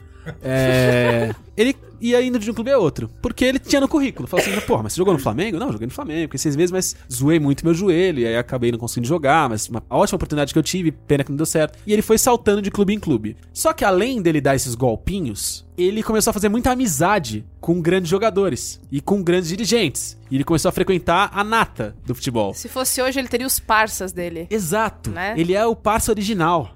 E aí. Olha é, o- aí. é isso. Ele é o Caim dos parça. Caraca, moleque. Então o que acontecia? O cara pegava o telefone, o cara do time, o Atlético do Cu da Cobra, pegava o telefone e falava assim: Alô, Renato Gaúcho? Falava, Fala galera. Porra, tô com o cara aqui, o Carlos Kaiser falou que é teu amigo, jogou contigo. E aí? Não, porra, Carlinhos, craque de bola. Pode, pode contratar. Cracaço. Então a galera endossava. Esses caras sabiam que ele era um malandro, Ah, mas é. ele era parceiro da noite, parceiro da night. é, então cara é- endossava. O Renato Gaúcho é o símbolo maior, é o maior parça que ele teve. Tanto que ele se pass... eles eram parecidos fisicamente, ele se passava por Renato Gaúcho na night pra comer gente. E pra entrar em lugares e comer de graça, gente ou comida. É, de graça, de, De graça. graça. é o negócio, É. entendeu? É. Era tudo isso. E aí o Carlos Kaiser acabou jogando na França, na Arábia Saudita, nos Estados Unidos, na Argentina e em muitos times brasileiros, só nessa onda. Só na lorota. Só na lorota. Ele disse que na França ele jogou mesmo. Tá, tá Al- da reportagem Alguns dele. é. dos outros É. é, difícil de, de concluir. Porque ele fala, ele fala que ele foi campeão da Libertadores e campeão mundial pelo. Puta, pelo Independiente, eu acho que era, da Argentina. E aí, os- quando você vai ver no, no, no plantel, não tem ele. Mas ele fala, não, mas eu era do grupo. E aí fica uma coisa de. Os caras não conseguem desmentir que ele era do grupo ou não. E aí fica uma coisa desagradável. Tem um episódio maravilhoso que ele tava já no final de carreira, é, já sendo muito descoberto, ele tava jogando no Bangu. Na época que o Bangu era controlado pelo Castor de Andrade. Contraventor, do Rio de Janeiro, tradicional, que além do, do Bangu também controlava a Mocidade Independente de Padre Miguel. Castor de Andrade, um dos mais emblemáticos, maravilhosos, andava sempre com a garrucha na, na bainha da calça, matava a gente, né? Na bainha? É. Na bainha na, da calça. Não, na bainha não, na, Na cintura. na cintura. Não, mas tem outro nome que eu queria dar pra isso. No cos, não sei. A bainha é no pé. Na barra? Não, na barra também no pé. Cara, Enfim, Ah, enfim, não, a tava na calça dele. Não, tá, e tá, não tava, tá. numa, não tava num, num coldre. Ok, Entendeu? ok, ok. Não tava no bolso, nem num Bolso. coldre. Tava por dentro. Sei. Pra dentro da cueca. Tá. Se disparasse, podia dar um problema. e aí o Castor de Andrade, bicheirão ali, plau, pliu, mandava matar e mandava matar também. E aí, certo dia, o Carlos Kaiser já tava uns dois meses enrolando a estreia. Uns dois meses ali fingindo que tava no departamento médico. E aí teve um dia que ele tava no banco e aí o Castor chegou no treinador, Bangu perdeu 3x0 e falou: Não, bota o Carlos que hoje ele vai jogar. Falou: Puta que pariu, fudeu, né? Caralho, agora não vai ter jeito. Falou, ó, o cara te chamou, vai aquecer. Ele falou, cara, o que, que eu faço da minha vida? e, e ele já tava sendo muito hostil- hostilizado pela torcida que não aguentava mais todo jogo, ele nunca entrava. E era a grande contratação do Bangu no ano.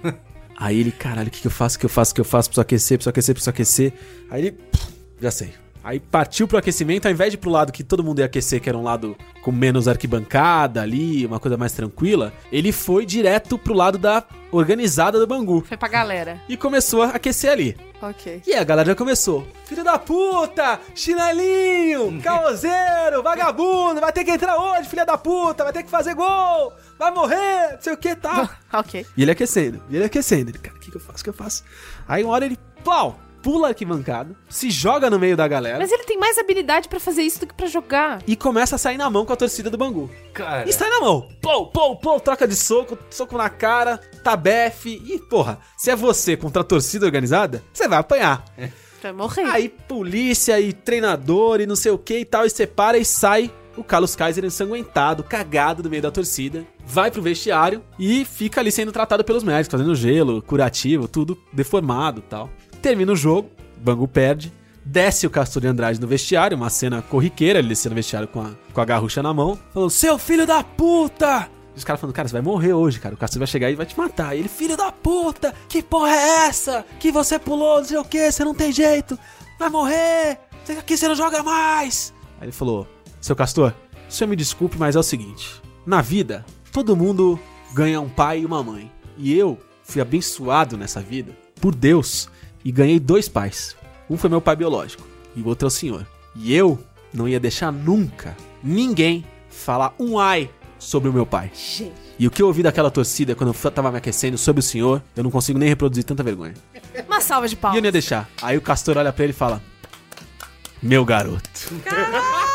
abraça ele, chama o, dirige, chama o, o diretor financeiro e fala: renova o contrato do garoto por mais seis meses dobra o salário dele. Agora sim, agora sim. Maravilhoso, Muito maravilhoso. bem. Carlos Carlos, só uma das histórias. Que virou filme, virou filme. Um, um inglês adaptou a história dele, estreou nesse ano no, Mas é maravilhoso. no Tribeca Festival, Film Festival. Ma- E Ótimo. Bom vai saber. chegar aqui agora. É Bom saber, porque. Puta história. A, a Essa histó- é a história é maravilhosa e, e a entrevista com ele, cheia de migués, assim, ele contando a história dele. E ele é é isso, da entrevista dele ele fala: olha, de fato, Miguelou, assim. A carreira toda, até chegar, sei lá, nos, nos fim- bem fim da carreira, ele foi jogar na segunda divisão da França. Aí ele falou: não, lá, lá eu joguei. Lá, lá, lá deu, deu, deu Lá pra jogar. Deu pra Porque, fingir. porque, porque, pô, cara, segunda divisão da França. Bobear, a gente chega lá e joga, né? Ó, a gente vai entrar aqui daqui a pouco nos maiores caos da música. que é um, um- Aí é cheio, Algo que vocês entendem bem, né? Mas eu queria lembrar aqui, por exemplo, o Bernard Madoff, né? Que foi responsável pelo maior golpe de esquema de pirâmide, né? Que foi preso e tudo mais, agora em 2000... Mas era pirâmide? É, é... Era- Ou era marketing multinível? É, boa. pode ser. Pode ser. Foi esse ano saiu a notícia de que os Estados Unidos conseguiu recuperar aí 66% do valor que ele desviou, que tá estimado em mais de 20 bilhões Caralho. de dólares. Até o Steven Spielberg caiu nessa. Olha Tá só. nesse bicho. marketing multinível nele. Pensou que era malandro, E ele, a sentença dele é 150 anos. Se fudeu. Se fudeu. Por quem quiser saber mais, pesquisa aí. E Não, tem Ele não é o dono da Telex Free. Não é isso. Não é isso. Não é. Entendi. Telex Free é uma outra boa. A Telex Free foi parar na camisa da Botafogo. É, exatamente. Botafogo, cara, é uma fonte inesgotável de alegria, né? Telex Free. Felipe Neto. Cara, Eu acho Botafogo que é você- bom demais. Não é- vai falar é mal do Felipe Neto agora aqui. Coxinhas Neto, né? É, isso? coxinhas Ai, Neto, cara. muito bem. Muito bem. Mas teve uma muito famosa, que eu até quero dar um qual é a boa adiantado aqui, que é uma série na Netflix é que chama Dirt Money, de dinheiro sujo, né? Que são seis episódios. O primeiro episódio é sobre a fraude da Volkswagen, que a gente também cobriu bastante no B9 na época. Ah, o Dieselgate. Isso, que é uma fraude ambiental, né? Considerada uma das maiores do mundo nesse escândalo de poluição ambiental, que em 2016 eles descobriram que tinha 11 milhões de carros da Volkswagen usando um software para fraudar o resultado de testes que mediam a quantidade de emissão de gases poluentes, né? Então, esse software reduzia o resultado dos testes em 40 vezes a quantidade real de emissões. É, então, estava tudo dentro da lei, mas aí quando era testado de verdade, né, nas ruas, é, é, ele se revelou ser muito mais Não, poluente. não é que ele era só dentro da lei. Ele tinha incentivo. Incentivo. Entrou no mercado americano vendendo diesel, porque é- não é o padrão americano. De, o, geralmente os carros são a gasolina, né? Isso, isso. E fora os incentivos europeus, né? Que dados, né, pra, por conta do desenvolvimento desse, desse motor que ganhou prêmio, que o escambau. Quando descobriram isso aí foi a gota d'água, né? Uma das gotas d'água para. A gente vai comentar um pouco dessa semana da lei alemã. Que falou, ó, galera, é o seguinte, é- acho que 2050 é o teto, não tem mais carro a combustão na rua, só elétrico. É, a Volkswagen, foi, esse escândalo foi fez a Volkswagen perder mais de 40% do valor, né? Tipo, muita gente devolvendo os carros, multas, uma crise gigantesca para a imagem. As multas não foram. As multas eu, eu não me lembro de ter sido absurdas, assim, perante o, o tamanho do rombo. Mas a- a- o estrago à imagem foi, foi grande. Outro escândalo financeiro famoso foi o da Enron, né? É, que esse, também esse, tem filme com Jim Carrey. esse, esse, foi, esse da Enron foi gigante porque. Eu me lembro que eu me lembro de ter acontecido tudo bem. Eu era meio novo, então pode, posso estar falando besteira, mas se a gente ir a fundo aí, se eu não me engano, o- ocorreu nele um efeito cascata na bolsa e pegou em Isso. cheio uma porrada de empresas, incluindo, né, a famo- famosa história da, da- da- das ponto .com. E, enfim, foi um, foi um fraudaço mesmo. Foi uma. Deixou todo mundo meio em maus lençóis. Exatamente. É, Eu, eu fiquei bem. é, eu também. Mas É, não tive nenhum problema. Quando que a gente vai falar da Bel Pesce? Já chegou. Ela pode ser considerada uma, Uma artista? das maiores. Uma das maiores? Porra, se ela não é, se ela não é, eu não sei quem é. É porque a, a história da Bel. Aliás, eu chamo ela de Bel Peste. Tá bom. Mas eu não sei se é muito, é muito arrombada. falar, "Ah, Bel Peste. Eu acho que é. É tipo, fala, fala Bruno Gagliasso. É isso, falam Bruno é. Gagliasso e tal. É tipo sorbeto. É, Ga- Ga- Gabriela Pugliese, indo de Pugliese e tal, enfim. Mas isso. enfim, a Bel Pesce, ui, ela... A, a grande questão dela não é só pela soberba da menina, né? Não, isso aí todo mundo tem. Exato.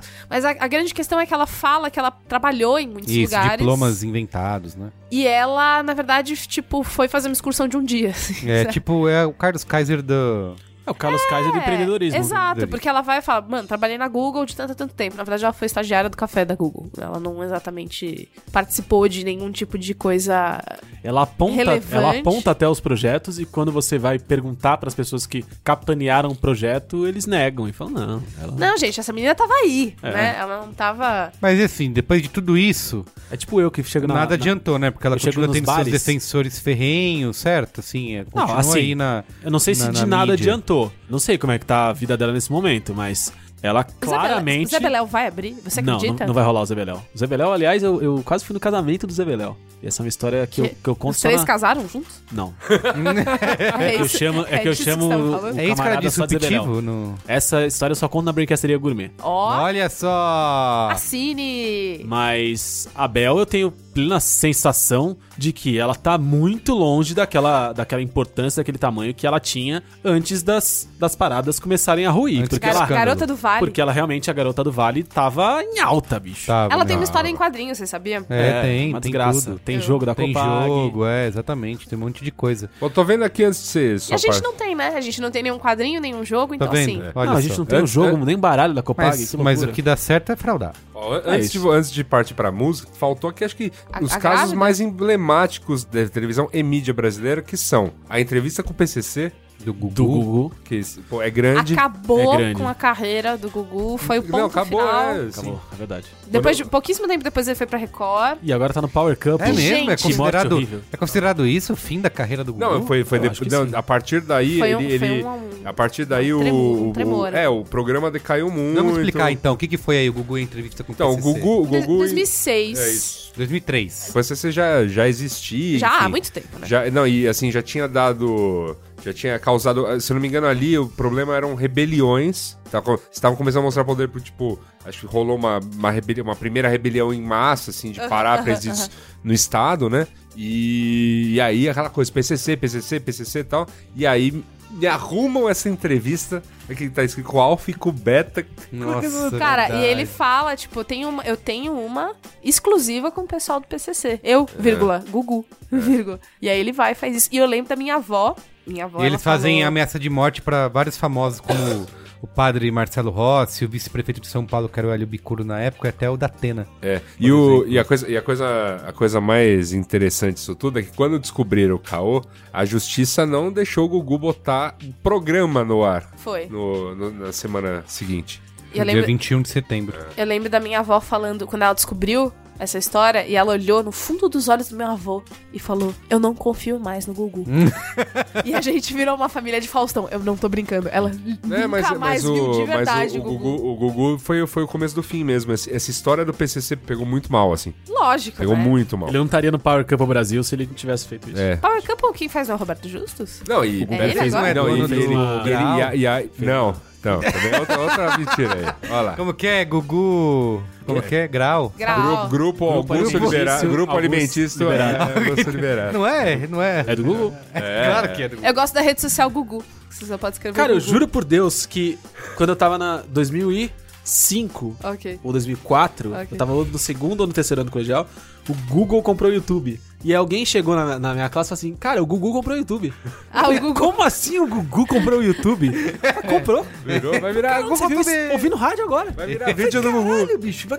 Eu não Cara, sabia que o o Gugu, Gugu tinha é tanto dinheiro, cara. cara. E eu passei um dia inteiro falando, caralho, bicho. O Gugu, o Gugu comprou o YouTube, cara. O que, que ele vai fazer? Caralho, bicho. Que revolução, cara. e falando... Gugu. Aí a mãe olha, bota a mão no ombro do filho, tá tudo bem? Mas olha, ele mãe, ficou. Ele o ficou Gugu, mãe. pra ele pra Record, ele ficou uma cota, né? né Na geladeira. Na geladeira. Ficou. Quase, quase 10 anos Ele de ficou geladeira. muito tempo paradão. Caramba, não E aí ele foi pra Nossa, Record tudo com isso? o Foi logo Eu lembrava dele. que era uma coisa Não ligada a 10 anos outra. de geladeira, assim. gente. Foi. Não, foi, não sei se foi 10, acho que 10 é... Mas, mas foi, uma, Mas foi, foi um foi um, foi um É? bom tempo de geladeira. Que loucura. Geladeira, assim, tipo, ele saiu do ar no SBT até a Record contratar. É mesmo? Sim. É, aí o programa dele tem o logo que parece do Strokes. Não sei se vocês já viram. Fica aí a dica. Você Tá procurar bom. Caralho, é verdade. Vamos aqui, Aquele ó, metálico, tem- né, dos first years. Passando aqui pro nosso próximo capítulo desse Braincast, temos aqui as maiores fraudes da história do pop.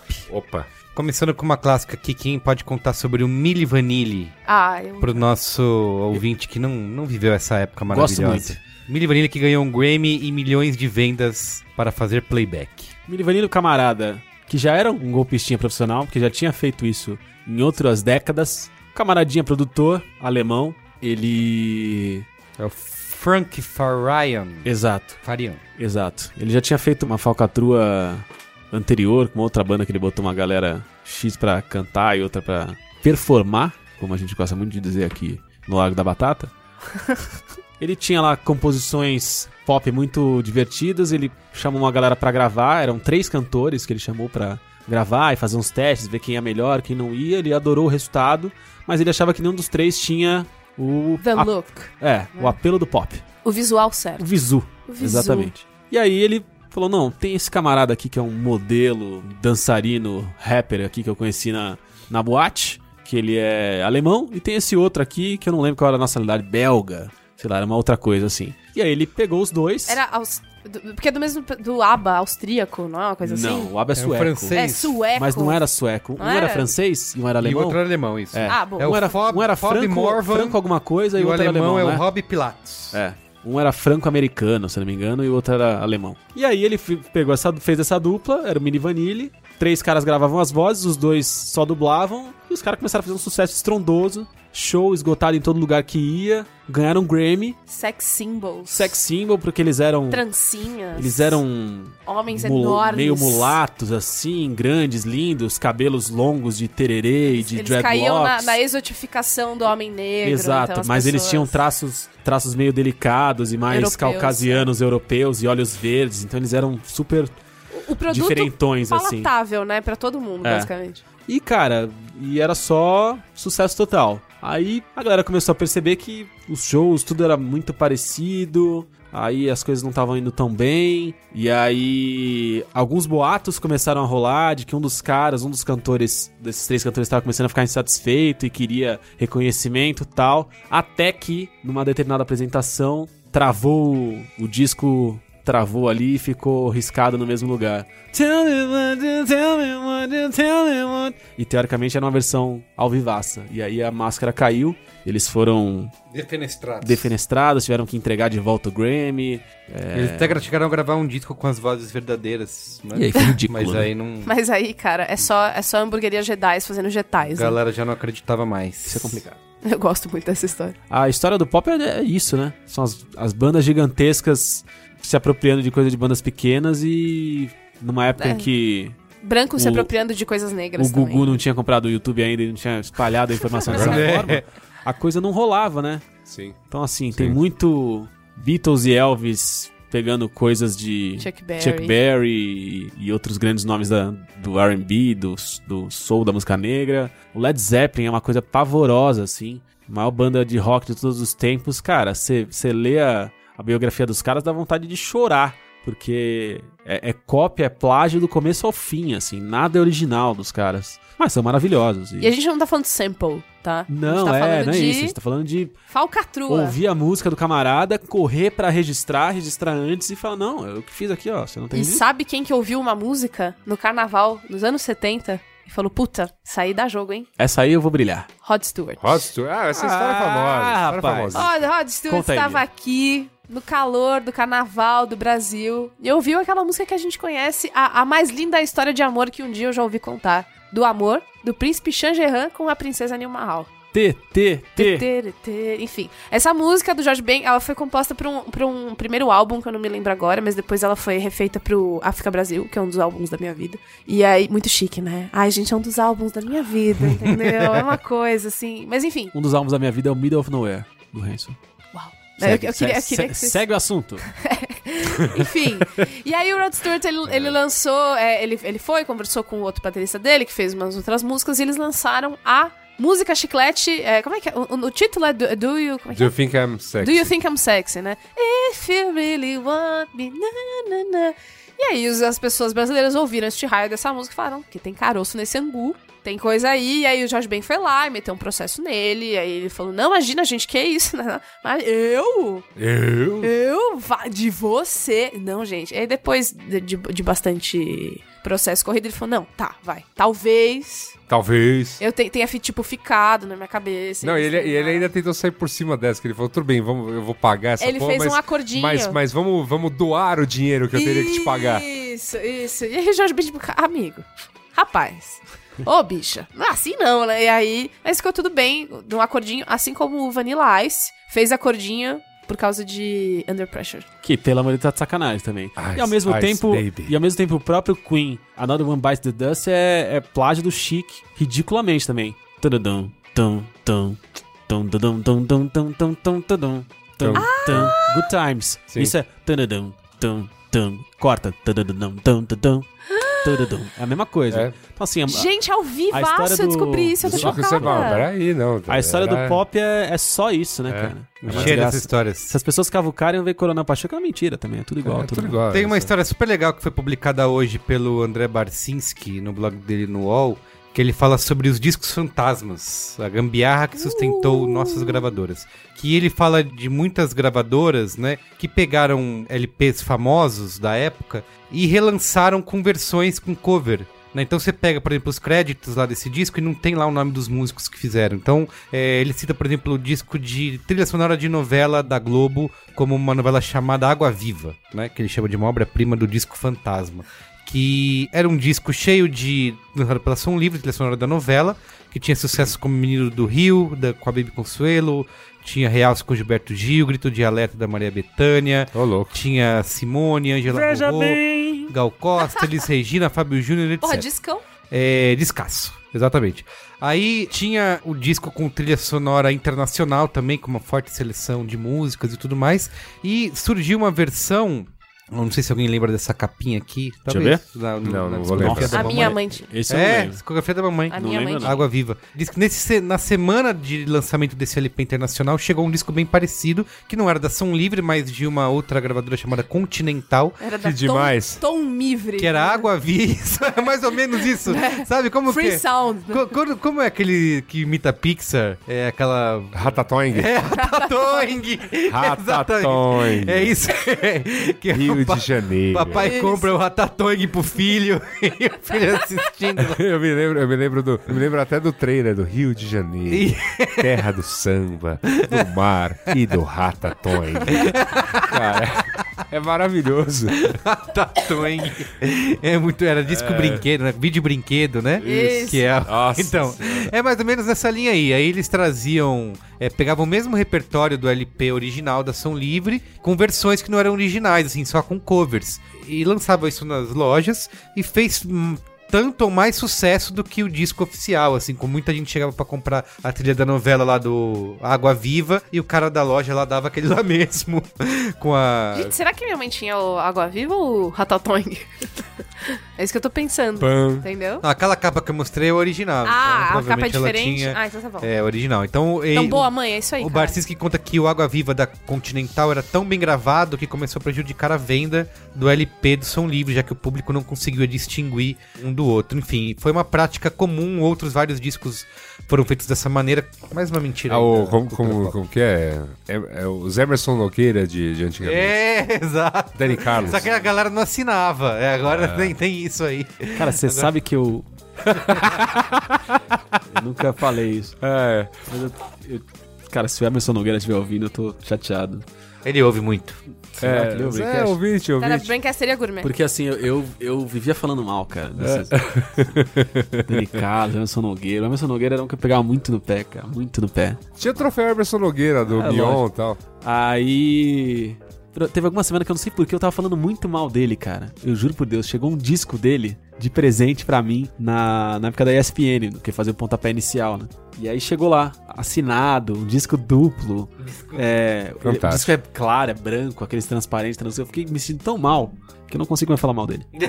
Só por isso. Tá aí, tá. Olha, tá. Empatia. Eu, eu acho que, eu acho, acho que Criou você tá. empatia. Falei, cara, acho- eu é um cara que faz trabalho sério. Acho que você tá perdoado. cara. Eu acho que você tá perdoado, cara. Eu fico pensando o seguinte, cara. As pessoas ridicularizaram muito o Roberto Justus quando, Ele lançou o disco, dele. E quando eu fui lá ouvir o disco e tudo mais, eu continuei ridicularizando, cara. Porque é demais, cara. É muito Perfeito. bom. Suzana Vieira também. A gente falou do, do Frank Sinatra e dos Beatles que contrataram pessoas pra desmaiar e gritar. Também é uma Verdade, história essa, famosa, essa né? história é legal, é famosinha, né? É. O Frank Sinatra acho que foi foi pioneiro Foi disso, pioneiro, né? é. Ele chamava a A galera equipe, a lá. equipe dele, produção. É, produção. Fala chamar sua produção. E, muito bem.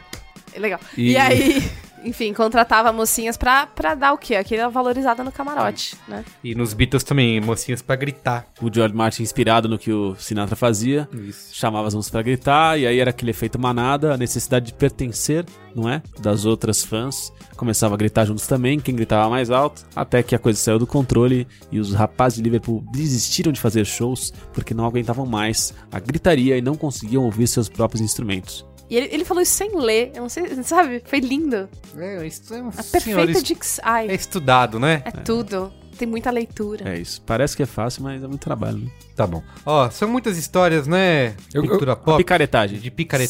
Safade- Safadagem. Isso. Pô, tem até o quer Oasis, cara. algum? Tem até o Quer Oasis falar aqui. algum aí? Olha só. Pô, é, O próprio Michael Jackson posta também uma história curiosa. Eu amo, eu amo Fala aí. o, o Michael Jackson tá vivo. Não, cara, isso. morreu Michael Jackson. Ou não morreu Michael Jackson, aí é uma decisão que cabe só a você, você que decide isso. No seu coração. Mas aí Mas o disco lançaram, póstumo, né? lançaram o disco póstumo do Michael Jackson. E tinha umas gravações ali que a galera falou: Nossa, eu nem lembro do Michael gravando isso. Eu falei: Porra, isso aí eu não vi também. Não, foi uma sessão que ele fez sozinho, só com o produtor, blá blá blá. E aí, Foi em 2010, né? Lançou esse disco isso. póstumo Aí aí. descobriram É, que. ele morreu em Não 2009. Michael. sei se cinco músicas, seis músicas, mas era quase metade do disco. Na verdade, era gravado por um camaradinha aí. Chamado Jason Malak. Isso. E aí. Ele tinha um timbre parecido, sabia É. imitar, sabia fazer os... Eu também tenho um time parecido com o Michael e sei imitar. Porra, fica aí então a dica, Não me pessoal. chamaram, chamaram o Jason. Aí se, Perderam uma oportunidade. se fuderam, entendeu? Se tivesse feito comigo, quer, quer que eu faça outra show no Michael Jackson? Chamona! Viu? Chamou.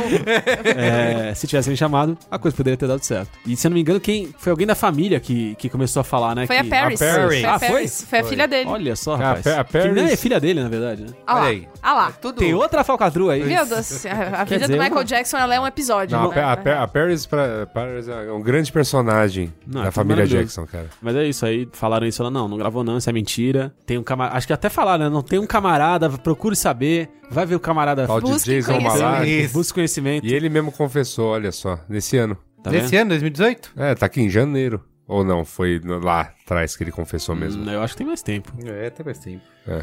Muito bem. Tá bom? Michael. É, a gente não pode encerrar esse programa, como eu falei, são muitas histórias, né? Ficaremos aqui a noite inteira comentando sobre elas. Acho que esse podcast pode dar um gostinho pra você pesquisar e ir a fundo Manda pra gente pra as mostrar que é tudo uma grande lembra. mentira, né? Tudo pode ser inventado. Isso aí. Mas a gente não poderia encerrar esse programa sem lembrar um dos grandes casos nacionais, Talvez o maior. O maior talvez de o maior todos. deles, Ou a da maior barriga. que é a grávida de Taubaté. Salve palmas pra ela. Eu amo, cara. A grávida de Taubaté é realmente. A Porque a- grávida de Taubaté fez Edu Guedes chorar às 11 horas da manhã Não, e a, no e a programa gra- hoje em dia. e a grávida de Taubaté foi meio que desmascarada ali, né? Tipo, foi pra esse programa e tal, e a coisa. Isso não tá, isso tá esquisito. A coisa desandou ali. Ali, A- a no gra- programa. A grávida de Taubaté, ela desafia Alguém o ser pode humano. começar contando, fazendo uma cronologia aí dessa história? Por favor. Então, a a Beatri- grávida a de Beatriz tá, Taubaté- tá... Inquieta. Ela tem um artigo científico também Eu sobre ela. tenho. Então, o meu TCC. Não. Mas o, a grávida de, Tauba- de Taubaté, corrijam-me se eu estiver errada, mas pelo que eu entendo, ela começou a ficar famosa na internet por causa da barriga dela, que ela punha a bola do Kiko embaixo do vestido. Isso, isso. E aí ela Isso. falava, putz, gente, tô gravidíssima, grávida horrores, vou ter uma ninhada aqui. Tô muito grávida, me dá, preciso de ela dinheiro, falava, ela falava de... de alguma coisa de, sei lá, oito gêmeos, É. né? Sete gêmeos. Essa, é, eram, são quatro. São quatro. quatro? É. Quadrigêmeos. Quadrigêmeos. Então, é, vou ter aqui quatro bebês, não tenho condição pra criar esses bebês, não tenho dinheiro, não tenho berço, eu moro numa casa que é uma caixa de sapato. Me mandem dinheiros aqui, assinem ó, a brincadeira gourmet da, da grávida de Ela fez um Taubaté. crowdfunding lá. Minha, minha carruagem é uma abóbora. Ela foi lá, ela fez o catarse, sabe? Ela fez o videozinho, apoia e tal. E aí, é, esse, esse caso começou a ganhar notoriedade. E como qualquer bom programa de manhã da TV brasileira, eles querem o quê? Dar close na pessoa chorando. Então eles foram, fizeram várias parcerias com várias marcas, levaram a mulher no programa pra dar vários presentes. Então, tipo, cara, a mina ganhou carrinho, ganhou Então a de- TV partiu do princípio de que era real. Eles estavam acreditando. é Era isso. real. Ela não foi lá pra ser desmascarada. Só Ah. que existe uma entrevista da Cris Flores, que é uma das, uma das apresentadoras do hoje em dia, que ela que, fala que que, hoje está apresentando Fábrica de Casamentos, que é o maior programa ruim da história da televisão brasileira. Eu- Não, não, não, não, não, não. Eu tem o acho... Bake Off também, que Não, é até não. pavoroso. Eu acho que acima deles tá Esquadrão da Moda. Não, Ah. essa, essa discussão vem depois. Ok. É, tá bom. Inclusive, discussão de programa de ruim pode me chamar que eu E sou cara, o e maior eu, não, eu vou falar uma parada pra vocês, porque eu tive a paixão de, de assistir um capítulo inteiro com muito sofrimento, Mas foi. mas a novela Jesus. Uau! Ó, Acabou. Não precisa mais do programa, já, já foi feito. Volta, Cris Flores. Mas enfim, Cris Flores, ela conta em uma entrevista que ela achou bizarra aquela, bo aquela barriga, porque ela falou, mano, eu já fiquei grávida, minhas amigas ficam grávidas, essa não é uma barriga de uma grávida, mesmo que seja de quatro filhos. E aí conta ela que ela foi ao camarim e falou, oi, dona grávida de Taubaté, tudo bem com a senhora? Então, chover aí a barriga? Aí ela falou, putz, nem vai dar, hein? Aí ela falou, pô, mas por que não? Deixa eu ver. Ah, e aí disse que a menina começou a chorar, falando que tava sendo, se sentindo humilhada, que a barriga dela tava muito feia, cheia de estria, tarará, tarará. Mas eh, todo mundo acreditava, certo? Sim. Até a própria família, não Sim. era isso? Ninguém via a A barriga dela. família acreditava, o marido dela Ah, não. O marido, cara, tipo, o esperma mais poderoso do universo. Quatro bebês numa mulher só. E ela tá andando loucamente. Não, não pode ser. E aí ele acreditava. Eu acho que ele era cúmplice. É, bom, ele diz que ele sabia. E aí o. o- tudo, tudo foi a. Aí Edu Guedes chorou ouvindo a história dela. E aí deu close. Gente, precisa achar no YouTube. o Edu Guedes chorando por causa da grávida tava até É muito bonito, bom, é bonito, cara. é bonito. E aí, depois, no final das contas, é, teve uma noite que ela passou mal. o marido dela foi levar ela e a ninhada pra, Ninhada. pra, pro pronto-socorro. E aí o médico, ele olhou e falou, então, isso aqui não é de verdade, né? Você sabe, né? Que é uma barriga de silicone. E aí foi descoberto. Era uma barriga de silicone que tinha peso. Não tanto quanto quatro bebês teriam, mas enfim. Ela fez todo um negócio lá pra ser. E aí foi desmascarada. E hoje, pesquisando pro programa, que eu descobri é que hoje ela é uma mulher que é de Deus, assim, Ah, super lógico. convertida. é, e aí ela pin- pintou o cabelo. E aí ela não é mais ela. E é isso. E aí o cara descobriu o marido dela, ficou desesperado, todo mundo ficou morrendo de vergonha. E tudo que ela ganhou, porque ela ganhou muita Ela coisa. devolve, ela teve Inclusive que devolver. no Gugu, né? Ela de- Ah, lógico. Não, O do- Gugu ela foi no como não Gugu, vai eu não ganhar? lembro. Eu acho que ela foi. Mas ela teve que devolver, devolveu todos os prêmios, prêmio em dinheiro. Ela, Gugu, ela- grávida. grávida de Taubaté. Cuidado com o Google grávida, porque a- o Google ele pode te, te surpreender. Enfim. E grávida de Taubaté, essas coisas de Taubaté, elas viraram tipo um dito popular, sabe? Sei lá, ah, você fala que você é de podcaster, mas não faz. Puta, podcast de Taubaté, sabe? Fulano de virou, virou termo pejorativo. Ah, Virou, virou entendi. total, virou cultura popular. Cara, é bizarro, folclore, porque- folclore. Tem o Saci, tem o, que Boitatá e tem a grávida O de que Taubaté. parece é que ela tava com aquelas, aquelas bolas de Do que vem de parque de diversões, que é. vem de Ibirapuera, que vem em parque. Isso é. Né? É, que é aquela bola colorida, Bola balão, meio né? rajada, assim. É que também Cores. tem que pensar que foi na TV que ela apareceu de pé pela primeira vez. Porque quando ela faz as próprias imagens, ela tem um ângulo ali pra aparecer e tal. Mas ela andava com muita Tem aquela facilidade. foto famosa dela, né? É, deitada na árvore. Isso, é. É, muito bom. Cara, não faz o menor sentido, né? Mas é- que a é gente tipo- tenha vivido isso e tenha, e tenha deixado rolar tudo isso. Mas foi muito rápido, porque Parece que ela qualquer, tava grávida de um urso, cara. Não de quatro qualquer, qualquer mulher que, que já viu uma mulher. Qualquer pessoa que já viu sabe que uma mulher grávida de um bebê tem muita dificuldade de andar, tipo, nos, nos momentos finais, é, dificuldade de se movimentar. Tá? Imagina quatro. E ela vai, de boa, pra Record. Horrores, receber prêmios, vai se fuder. né? E continua sendo motivo de meme, né? Até hoje. Pra aí, um sempre. dos Mas ela grandes- pintou o cabelo, então ela não é mais ela, tá ah, tudo bem. entendi. Entendeu? Ah, é sempre um, é sempre um lance. Muito bem. É isso então, gente. Temos. Vamos qual é a boa? É, ok. Qual que é a conclusão que ficou, na verdade, antes da gente ficar com a boa? Que o, o crime compensa super. Só se você não for a grávida de Taubaté. Vamos é a boa. Às vezes você é preso, mas se você continuar tendo uma boa lábia, você pode ser solto. Exato. Ou pode Aí você vira ter um, filme sendo ensinado pelo Leonardo DiCaprio ou pelo Wagner Moura. Isso. Que é uma Só- grande conquista. Cara, é só, Só com- sucesso. só compensa. É, você- Eu sei que a gente tá fazendo essa porra aqui, É trabalhando, legal. entendeu? É, é, você tem o seu legado já, define, né? Assim, tantas pessoas, tipo, ah, o que, que eu vou deixar, né, quando eu morrer? O que, que vai ficar? O que, que eu Uma, boa, uma, bela, uma bela história, uma, Uma bela, bela história. A gente, tá, a gente fez um podcast falando dos maiores contadores de verdade Não. do Brasil? Não. Não. Então, Olha é isso aí. aí. Entendeu? O Qual é? futuro, então, hein? Minha nossa senhora. Até derrubou o microfone. Muito bem. Qual é a boa?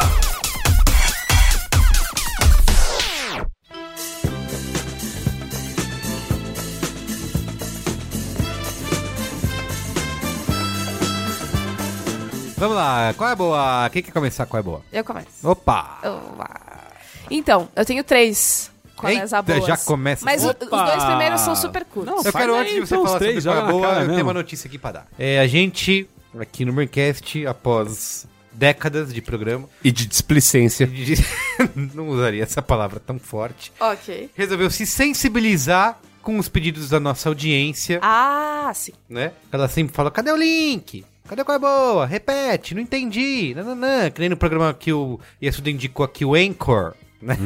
Muitas pessoas tentando procurar. E, e me As pessoas estão escrevendo Encore, né? Encore, Encore. Isso, não acham. Encore. Cadê o link? Onde tem o link do qual é boa? Não, não, não, Eu, eu- não, eu vi, é, é, link do podcast do Yasuda. Isso, já tivemos algumas medidas extrajudiciais oficiais aqui, como o Tumblr, criado pelo nosso amigo editor do Qual é Boa em Vídeo na época, o Lucas Delira. Alguém lembra? Tinha um Tumblr?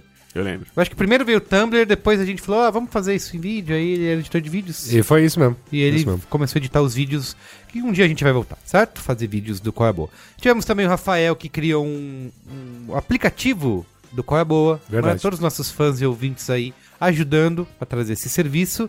Mas agora, as indústrias B9 de comunicação Que bonito. Incorporated Que bonito. vão fazer isso de forma oficial. Olha aí. Temos uma página agora no B9 Um site. um site que você pode acessar b9.com.br barra QEAB ou quaiaboa.b9.com.br ou QEAB.b9.com.br Enfim, facinho, né? Tá fácil. quaiaboa.b9.com.br Tudo junto, sem acento, né? Você que é menino da internet, você sabe, não precisa ficar explicando. Tudo junto, sem acento, minúsculo. Sem é? cedilha. Você sabe, é. Então você sabe. Que você vai acessar lá e vai ter um, uma bela página com todos os nossos qualésis as boas aqui. Verdade. Dividido. Você pode navegar por programa, você pode navegar por pessoa que Uau. deu qual é a boa, Olha. tá? Aí Você pode navegar por é, tipo, né? Tipo filme, série, games. Uau. Carnes. Carnes. Olha. é, Ah, vou indicar uma picanha hoje. Você então. pode navegar É nessa- é só, nessa ter página. carnes, né? Eu tenho um cupim casqueirado pra indicar vai. E quando você clica lá, É. você pode. Tem um link pras coisas, né?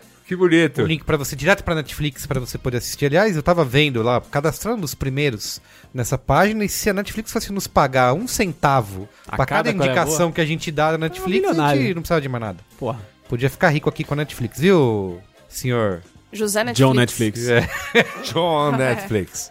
Muito investe bem. em nós. Então é isso, tem o link pra tudo lá, livros que o Luiz e Gino indica aqui. Qual né? que é o link? Uma última vez? Qual é a boa.b9.com.br Eu Uau. Facinho. entrei por b9.com.br barra QEAB. Também funciona. Se eu, escre- se funciona. eu escrever www.universoonline.com Daí também talvez, entra. no caso, talvez não entre Tá ainda. Mas vamos negociar esse domínio aí. Sabe? Tá, então é isso. Não, sem mais reclamações. Cadê o link? Cadê qual é a boa? Repete aí o nome. Quem falou qual é aquele qual é boa lá? Isso Não, cara, eu- um que eu recebo até hoje é o. Qual é o nome daquele serviço de legendagem? Legendagem. Exatamente. Perguntam muito isso. Nossa, cara. Qual é aquele qual é boa que vocês falaram, não sei o quê. Vai estar tudo cadastrado lá, tá? Só ir lá. Só navegar bonitinho. Então, Bia, Ó, qual é a boa? primeiro de todos é o meu, meu próprio jabá, o podcast Asterisco do Não, Judão. não, não, não se sinta acanhada, porque todos nós aqui fazemos Não isso. A é? gente- é, criaram até o, o verbo, que era o Pacheco Coronelar. Não, eu, É. eu nunca fiz. Que achei que era- que É, deu o uma... Pacheco, Pacheco Coronelar. Coronelismo. Corona- co- Pacheco Era Coronelismo. Coronel Pachecar. Bem, enfim. Coronel Pachecar o verbo? Era Perdão. Coronel Pachecada. Coro- Coronel Olha aí. Pachecando, então, Vai lá. né? É, Asterisco do Judão, eu tô lá toda semana. Quem faz somos eu, o Borbs, que já veio aqui num, num outro episódio, o Thiago Cardim e a Júlia Gavilã. A gente fala sobre. É, é um ao vivo gravado, é uma coisa que tem mais pegada de rádio, a gente sempre tem convidado. Nosso, nosso último convidado foi a Amanda Ramalho, ex-pânico, atual esquizofrenóias. Enfim. É legal, é divertido, a gente é bacana falando de cultura pop e, e adjacências e tal. Segundo Qual é a Boa, é o podcast Informe do Almanaque do Jovem Fazendeiro. Vocês já ouviram? O Informe do Almanaque do Jovem Fazendeiro é do Overcast, é uma criação do Alexandre Nix, que é que eu conheço ele, e ele é completamente piroca da cabeça. Louco, louco. E aí, assim, Completamente uma madeira de piroca. uma madeira de piroca total. É, Então, o me- é o mesmo Alexandre Nix que eu conheço? eu não sei se tem dois. É, talvez não tenha, mas é um, é um cara que trabalhou na Riot comigo há muito tempo. Talvez seja. Meio magrelão, alto, É. cara de doido, assim. É, e ele, ele é um robô, e ele é carioca. Isso, Aê! é, é o próprio, é o próprio, pô. Um abraço. Muito bem, abraço, Nix. Cara, o, Xande? Nix. Hã? O Xan- Xandinho? Rolando lero. Xaxando. Ah, meu. Xandinho, Xandinho da pavuna. Xande saiu da raio. Segue. Cara, o informe do Almanac do Jovem Fazendeiro. O melhor jeito de explicar é: quem já ouviu Welcome to Night Vale sabe que a história é uma rádiozinha de uma cidade onde acontecem coisas estranhas. Mesma coisa. Informe do Almanac do Jovem Fazendeiro é uma rádiozinha de uma cidade do interior Apresentado por um cara que é. Cara, o, o Knicks tirou esse cara do melhor lugar do mundo, que é o Ceará. Ele tá lá apresentando, só que tem umas coisas muito esquisitas rolando nessa cidade que o cara não entende. Então ele só reporta, como se fosse uma coisa normal. Então ele dá o quê? O preço da saca da soja? E ele fala que, que chega um circo estranho de uma galera alemã. Mas, ai, sei lá, não entendi. Aí ele vai lá e ele continua fazendo as coisas e até o final da temporada rola uma coisa muito foda e mais do que isso é spoiler. Então tem que ouvir. É, eu acho que se, se resolve em uma temporada só e é uma coisa pra você ouvir, um tipo de podcast pra você ouvir além do mesa de bar, né? Que é é uma coisa que a gente precisa. É, é gostoso ouvir esse, esse modelo Talking Heads, mas eu tem muito a se fazer com podcast. Tem um, é, um, é um mundo sem fim que a gente aprendeu a fazer desse jeito e precisa se educar a fazer outros. Quer dizer, você vem aqui É, isso eu ia falar. na Tá. nossa casa Isso. Não, eu só, eu só produzo. Pra criticar. pra criticar, pra jogar na cara. O Que- meu- que o- você, o é o Mano, asterisco- você é o Mano Brown agora do Isso. Venado? Porra, Beatriz. Você vai cobrar autocrítica, é, É, isso que você não, vai fazer? Eu quero saber, Carlos Menino, e a autocrítica? É, exatamente. Você acha que a esquerda errou? Ou Você acha que o B9 errou, né? Tá. E tal. E aí é isso. Então, assim, eu mesma só pro, é, é, até hoje eu fiz o bilheteria do Overloader, o asterisco e hoje o Braincast e tal. E eu sei que como é mais tranquilo fazer esse. esse, Hã? esse- Não, não, peraí, calma. Calma lá. Não, é mais Luiz tranquilo Gino, que não tem roteiro. É mais tranquilo. Olha isso! Não tem roteiro. Não tem atuação. Não tem apresentador. Não Tem tem, nada. apresentador. Não tem pauta. Olha isso. Você acha que isso- esse aqui sou eu de verdade? É isso. Ó lá, ó, São ó, só mentira. robôs é. aqui. Personagem. São três Pô. animatronics e eu, gente, nessa Sou mesa. educador, pelo amor de Deus. Você Há acha que eu- tantos anos essa essas indústria- chulices que eu falo aqui. Essa é a primeira são, vez. Você acha que são o meu comportamento cotidiano? Pelo amor de. Deus, Beatriz. São modelos diferentes, com cada um, cada qual. Peraí, vou fazer autocrítica agora. Tá? Eu fui Não o tô quê? falando que é ruim, Nunca são tão, diferentes. nunca fui tão humilhado, hein? Exatamente. Nunca fui tão humilhado. Gente, vocês perdem. Ih, gente, vou até ficar Tá desanimado. Almanac do Jovem Fazendeiro. É, informe do Almanac do Jovem Fazendeiro. E o terceiro Como que é? o Tem mais um nome ainda? Informe do Almanac do Jovem Fazendeiro. Eu pus, eu pus na pauta. Oh, beleza. Então. Enfim, e aí. Ela botou na pauta e veio falar que não tem pauta. Não, é pauta diferente de roteiro. Não, não, não. Agora você tá, tá, tá querendo construir as coisas aqui. Não foi o que você falou? Ah, tá. Eu recebi ah, no tá. WhatsApp. Vai construir coisa agora. Enfim. E aí o último é o, é o livro que eu acabei de ler, que é o Ninguém Precisa Acreditar em Mim. É do meu escritor favorito, que é o Juan Pablo Villalobos. Juan Pablo Villalobos, ele é um escritor mexicano. Ele fez bastante sucesso com o primeiro romance dele, chamado Festa no Covil, que ficou bem famoso. Tem umas capas tipo Dia de los Muertos, assim, na, acho que é pela Companhia das Letras, enfim. E ele sempre escreve muito sobre a realidade mexicana. É- não é uma leitura levinha, tá? É uma leitura pesada, então. É, tem um dos livros dele que é incrível, que é o Se Vivêssemos em um Lugar Comum, que ele fala só sobre como a política de direita fodeu com a economia do México, acabou com a comida que as famílias comiam, com o jeito que eles viviam e tal. Enfim, esse último livro dele, que ninguém precisa acreditar em mim, é a história de um cara que ele fez faculdade de letras e tarará, e ele tá indo pra Espanha junto com a namoradinha dele, e ele vai lá fazer um mestrado. Só que ele tem um primo que é meio. Cara é meio metido em. o- primo dele é tipo o filho do dono da Gol, saca? Meio metido em falcatrua, meio fala que faz uma coisa vai fazer outra e tarará. E aí ele chama. O primo dele chama ele pra tentar ajudar um negócio. Dá uma merda gigantesca no, primeiras páginas do livro. E aí toda essa viagem pra Espanha acaba virando uma, uma série de coisas que ele fica na mão de traficantes pra precisar fazer pra consertar as merdas que o primo dele fez. E ele vai se embolando cada vez mais. E é horrível. E é desesperador. E aí você fica. Eu fiquei um tempo sem ler, inclusive, tipo, nas eleições. Porque é muito é uma história meio pesada. Importante. Mas aí voltei e terminei, é sensacional. Mas qualquer livro do Juan Pablo Villa-Lobos tá recomendado. Muito bem. Muito Quem bom. mais? Essa semana tem Mupoca, então você pode ir lá ouvir, caro ouvinte aí na família B9. E finalmente, depois de um longo inverno, depois de chorarmos com a ausência de Carlos Menino nas, mas- nas masmorras de Elon Musk, pouca gente sabe, mas, mas Carlos Menino levou para as masmorras de Elon Musk o meu menino Robson Bravo. É verdade. Eu também não vi o menino Robinho. Por tanto tempo, muito tempo. E muito chorei. Fiquei lá, fiquei lá com, com- a sua consagrada Jéssica Correia, Exato. fazendo carinho. Jéssica, calma. Calma. Com a Juliana aqui também no estúdio. Juliana, Isso, calma. vai É. dar tudo certo. Enfim, e nesse tempo de, de rápido sumiço, o nosso canal de YouTube ficou parado. Pois é com muita satisfação Uh! que venho aqui por meio desta avisar que nesta quinta-feira, coladinho com o Braincast, Olha aí, caralho. Muito bom. Coisas da Rua está de volta. Aê! Ei! Olha aí, terceira- terceira temporada, terceira temporada começando. Já tem, já tá gravado quatro programas, faltam gravar mais uns quatro e depois já tem, já tem um roadmap aí até fevereiro ou março. Então, vamos Ó. que vamos. Você pode dar um teaser pra gente? Roadmap. Começa? Ah, começa com, com eu comendo comida Na rua. na rua, muito ah, bom. tá certo. Sempre muito bom. Sempre Ok. muito, assim, ó, delícia. Caralho, e é isso sim. aí. Coisa da rua, de volta, terceira temporada chegou. É isso. É jabá mesmo. É só É isso? só isso. É só isso. Tá bom, eu vou indicar aqui. Minha indicação é um filme. Em inglês chama-se Blind Spotting. E em português se chama Ponto Cego, tá? Foi um filme que eu assisti ontem no Não dia... chama ponto cegando. Não, Ponto Cego. Ponto Ponto Cego. Blind Spotting. Não, chama Ponto Viram o que Cego. eu fiz? A gente. É. Ele é dirigido pelo Carlos Lopes Estrada, é o primeiro filme dele. Um diretor mexicano, México-americano. Como que se... Que se... Latino. Porque lá eles, fa eles fazem. Eles jogam no, no caldeirão do latino, né? Eles não. Hum, eu assisti ontem no dia 20 de novembro, que é o dia da consciência negra, né? Nosso feriado nacional para... O dia, o dia é nacional, mas o feriado não é. Ah, é? É. Ah. Ai, ai. Tá bom. É tanta gente reclamando no- nas redes sociais que eu achei que... Porque sempre vem os empreendedores, né, de palco, falar, ah, tantos feriados no Brasil e nananã. No E Japão. querem justamente tirar o- esse Não, feriado. então, na verdade. Feriado, na verdade, pro- feriados. já até aviso pro cara empresário aí, pro, pro empresário que tanto reclama, todas as entidades, né, federal, estadual e municipal, tem um limite de feriados que podem colocar no ano. Hum. No caso dos municípios, são quatro feriados no ano. Uhum. Então, no caso de São Paulo, não tinha cumprido a cota.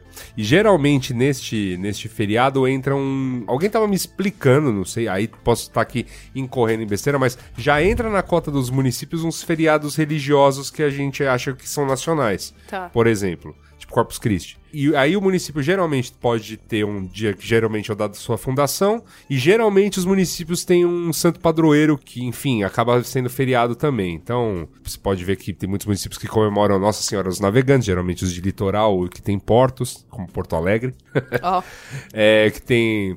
No Rio se comemora, além né, da, da fundação da cidade, de, e acho que é de São Sebastião também, tem uma, uma parada para São Jorge e tudo mais. E aqui em São Paulo, o, por coincidência, o dia do padroeiro e o dia da fundação da cidade é o mesmo. Então, Entendi. só tem um feriado. E aí, então, nós tínhamos cota, assim como outros municípios que tinham na cota o poder colocar o feriado municipal, ou colocaram, por isso que ele não é feriado em todo o país. Muito bem. Agora Porém, que você é muito- aprendeu aí sobre os feriados nacionais... É isso aí. Agora você sabe. Voltando aqui ao meu Qual é a Boa, o pão, filme Ponto Cego, que ele é estrelado pelo David Diggs, acho que é assim que se fala, o David Diggs, porque é com dois Es, e o Rafael Casal, eles, eles além de estrelarem o filme, eles escreveram um roteiro do filme, acho que é uma das grandes surpresas do ano. Ele mostra aí é, a história do Colin, que é um jovem negro aí que tem uns na casa dos 30 anos, e conta, ele foi preso, né, por conta de uma briga, e ele tá três dias aí de conseguir a sua liberdade condicional, né? Então ele vai vivendo aí na. Ele tá lá tentando se manter, né? Não se meter em nenhuma confusão pra não voltar a ser preso. Aham. Ao mesmo tempo que ele tá trabalhando ao lado do melhor amigo dele, que é o Miles.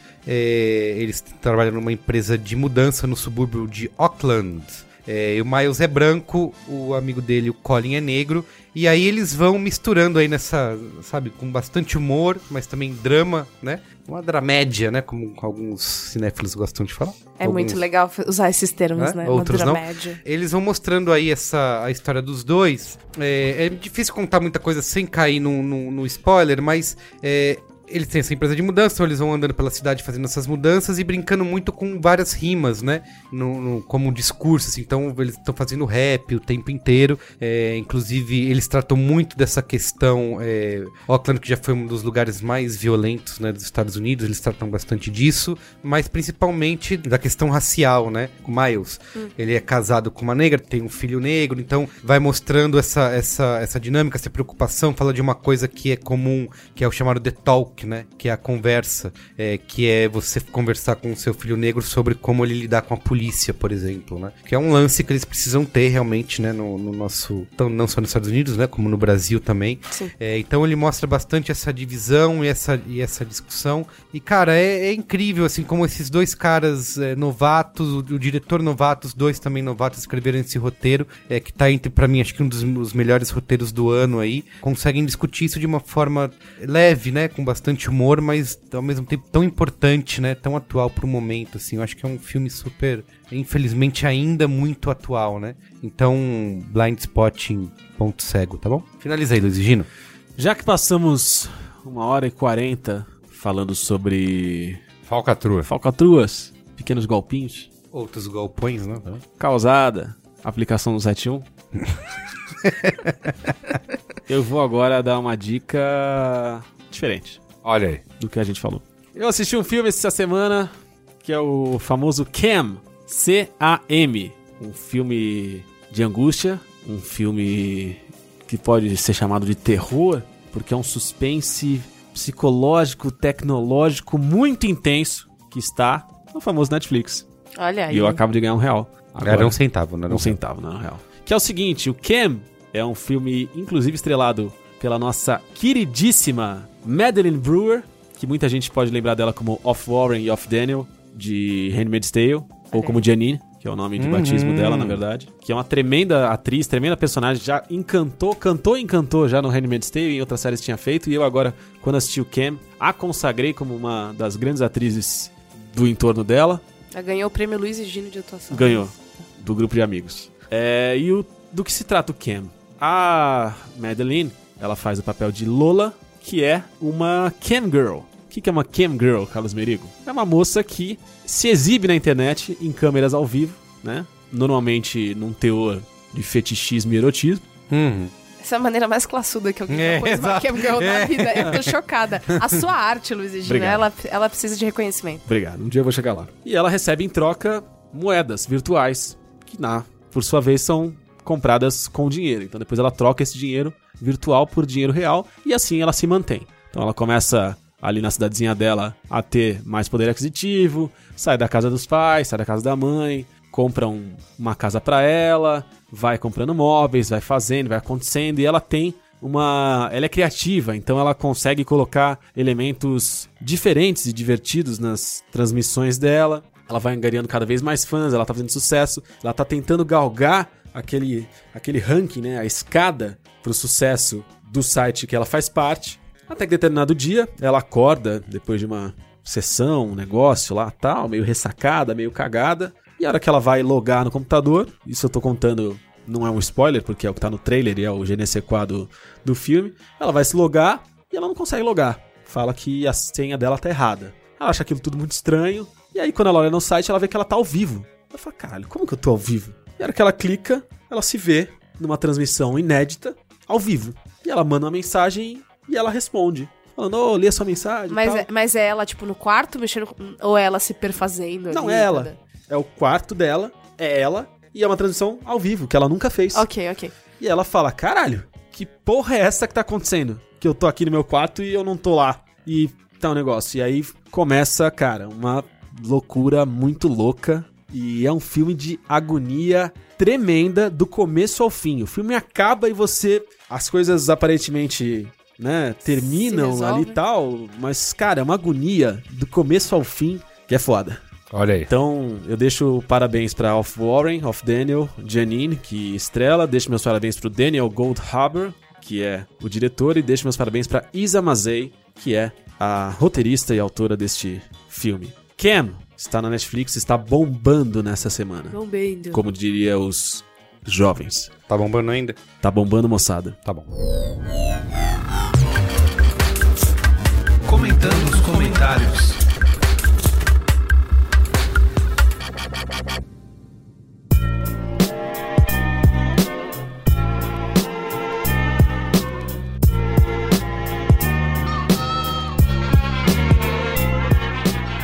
Antes, não vai acabar ainda, Luiz Tá que pariu, mas que susto, cara. Tô falando da porra do filme de terror, caralho. Olha, isso ainda existe. Existe, você pode escrever para braincast.b9.com.br, tá? E se manter em contato com a gente, que é isso que, que importa. Eu vou ler aqui, são dois comentários super rápidos, pro Caio não ficar bravo com a gente já com esse tempo prolongado de programa, tá bom? O Alexandre Gomes, 31 anos, de Setúbal, Portugal. Olha só. Programador, ou nome bonito, System Engineer. Hum. Sobre o lance dos sites de ensino, o Demi, o Dacit, etc. Na minha profissão é muito comum usarmos esses cursos online para atualização. Lembrando que o nosso último Né? É mais importante que fazer a curadoria do conteúdo, esses cursos são organizados de uma forma lógica de aprendizado, que ao menos em tecnologia faz muita diferença se comparado a buscar o conteúdo por si próprio além da vantagem de ter realmente instrutores que usam aquele conhecimento no dia a dia e também uma comunidade engajada em discussões, correções de atividades, etc. Esse modelo de estudo foi o que mais se encaixou para mim e não consigo mais me imaginar frequentando um formato de ensino tradicional de sala de aula. Um grande abraço para vocês, continue com um excelente trabalho. PS. Ouvir os podcasts é a minha maneira de me sentir mais perto do Brasil. Ouço a família B9 inteira. Aê! Olha só. Parabéns a todos. Muito obrigada. Parabéns a você. Bem, é isso Que aí, é o nosso guerreirinho de Alemar. Alexandre Gomes representando e fazendo o que é certo, ouvindo toda a família B9 de podcast. Alexandre, Tem que ouvir. você tem também um compromisso cívico de apresentar a família B9 de podcasts para todo o seu entorno de Mais português. portugueses. Muito bem. Por último aqui, ó, quero falar da Joyce Quintino Souza que mandou o seguinte e-mail hoje. Olá, queridos! Estou rindo enlouquecidamente, pois estou ouvindo um podcast de vocês, o de número 148. Alguém lembra qual é esse Braincast? É o Como funciona o Brasil. Nossa! E sabe o que é mais engraçado, coincidência? É. Sabe que- qual é o Mamilo 148, o mesmo número? Escola, Escola sem, partido. Ai, ai. Ai, ai, ai. Isso aqui, esse Mamilos é de maio nesse ano, né? E o Braincast é de maio de 2015. Olha só, outras eras, É, né? rapaz. A Joyce disse o seguinte: ela estava ouvindo esse podcast e tem um momento que vocês falam sobre as pessoas não terem coragem de eleger como presidente figuras iconicamente ridículas que elas eh, têm coragem de eleger como deputado, como por exemplo Tiririca e Bolsonaro. Ha, ha, ha. Ouvir isso foi engraçado, tendo em vista o momento atual. O que vocês têm a dizer sobre isso? Eu só. Estamos no fim dos tempos. Joyce, minha linda. Cris- O Cris Dias respondeu, né? Falou, É, "Estamos, estamos aqui todos chorando em posição fetal. Obrigado. Ab- Obrigado. Abraço, Joyce. É isso aí. Temos a dizer, Choro. choraram no cantinho. E, e, e pra você ver assim, né? Já tivemos comentários dizendo de previsões que nós fizemos em Braincasts É os passados, Simpsons, né? A gente falou, por exemplo, de Uber antes do Uber, né? Ser alguma coisa. Outras coisas, sei lá, os ouvintes mandam aí. Ah, vocês... Eu lembro de ouvir um tal Braincast que vocês estavam falando do diretor aí do novo Star Wars, o Ryan Johnson, né? Elogiando o cara, naná, fazendo um filminho ali. De repente o cara agora é esse super sucesso. Então as pessoas reconhecem, né? E sem falar que sempre que a gente fala sobre um assunto, ele vira tema de redação do Enem. Isso também acontece muito. Então, Mas queria dizer pra Joyce que a gente também pode errar, né? Não dá pra prever coisas tão bizonhas, né? A gente- na verdade, a gente nunca espera, né? Não, não quer, né? Que tais coisas aconteçam, mas acontecem, né? Acontece. Estamos aí. Vamos curtir nossos anos Berlusconi em paz. em Ok. paz eu não, já não tenho tanta É, É, a parte da paz. É. Vai ser, mas vai ser isso. Ainda mais ser- gravando e publicando semanalmente da Opa. maneira como a gente faz. Vamos. É isso aí. Vamos. Ninguém solta a mão de ninguém. Então é isso, gente. Beijo, hein? Muito obrigada.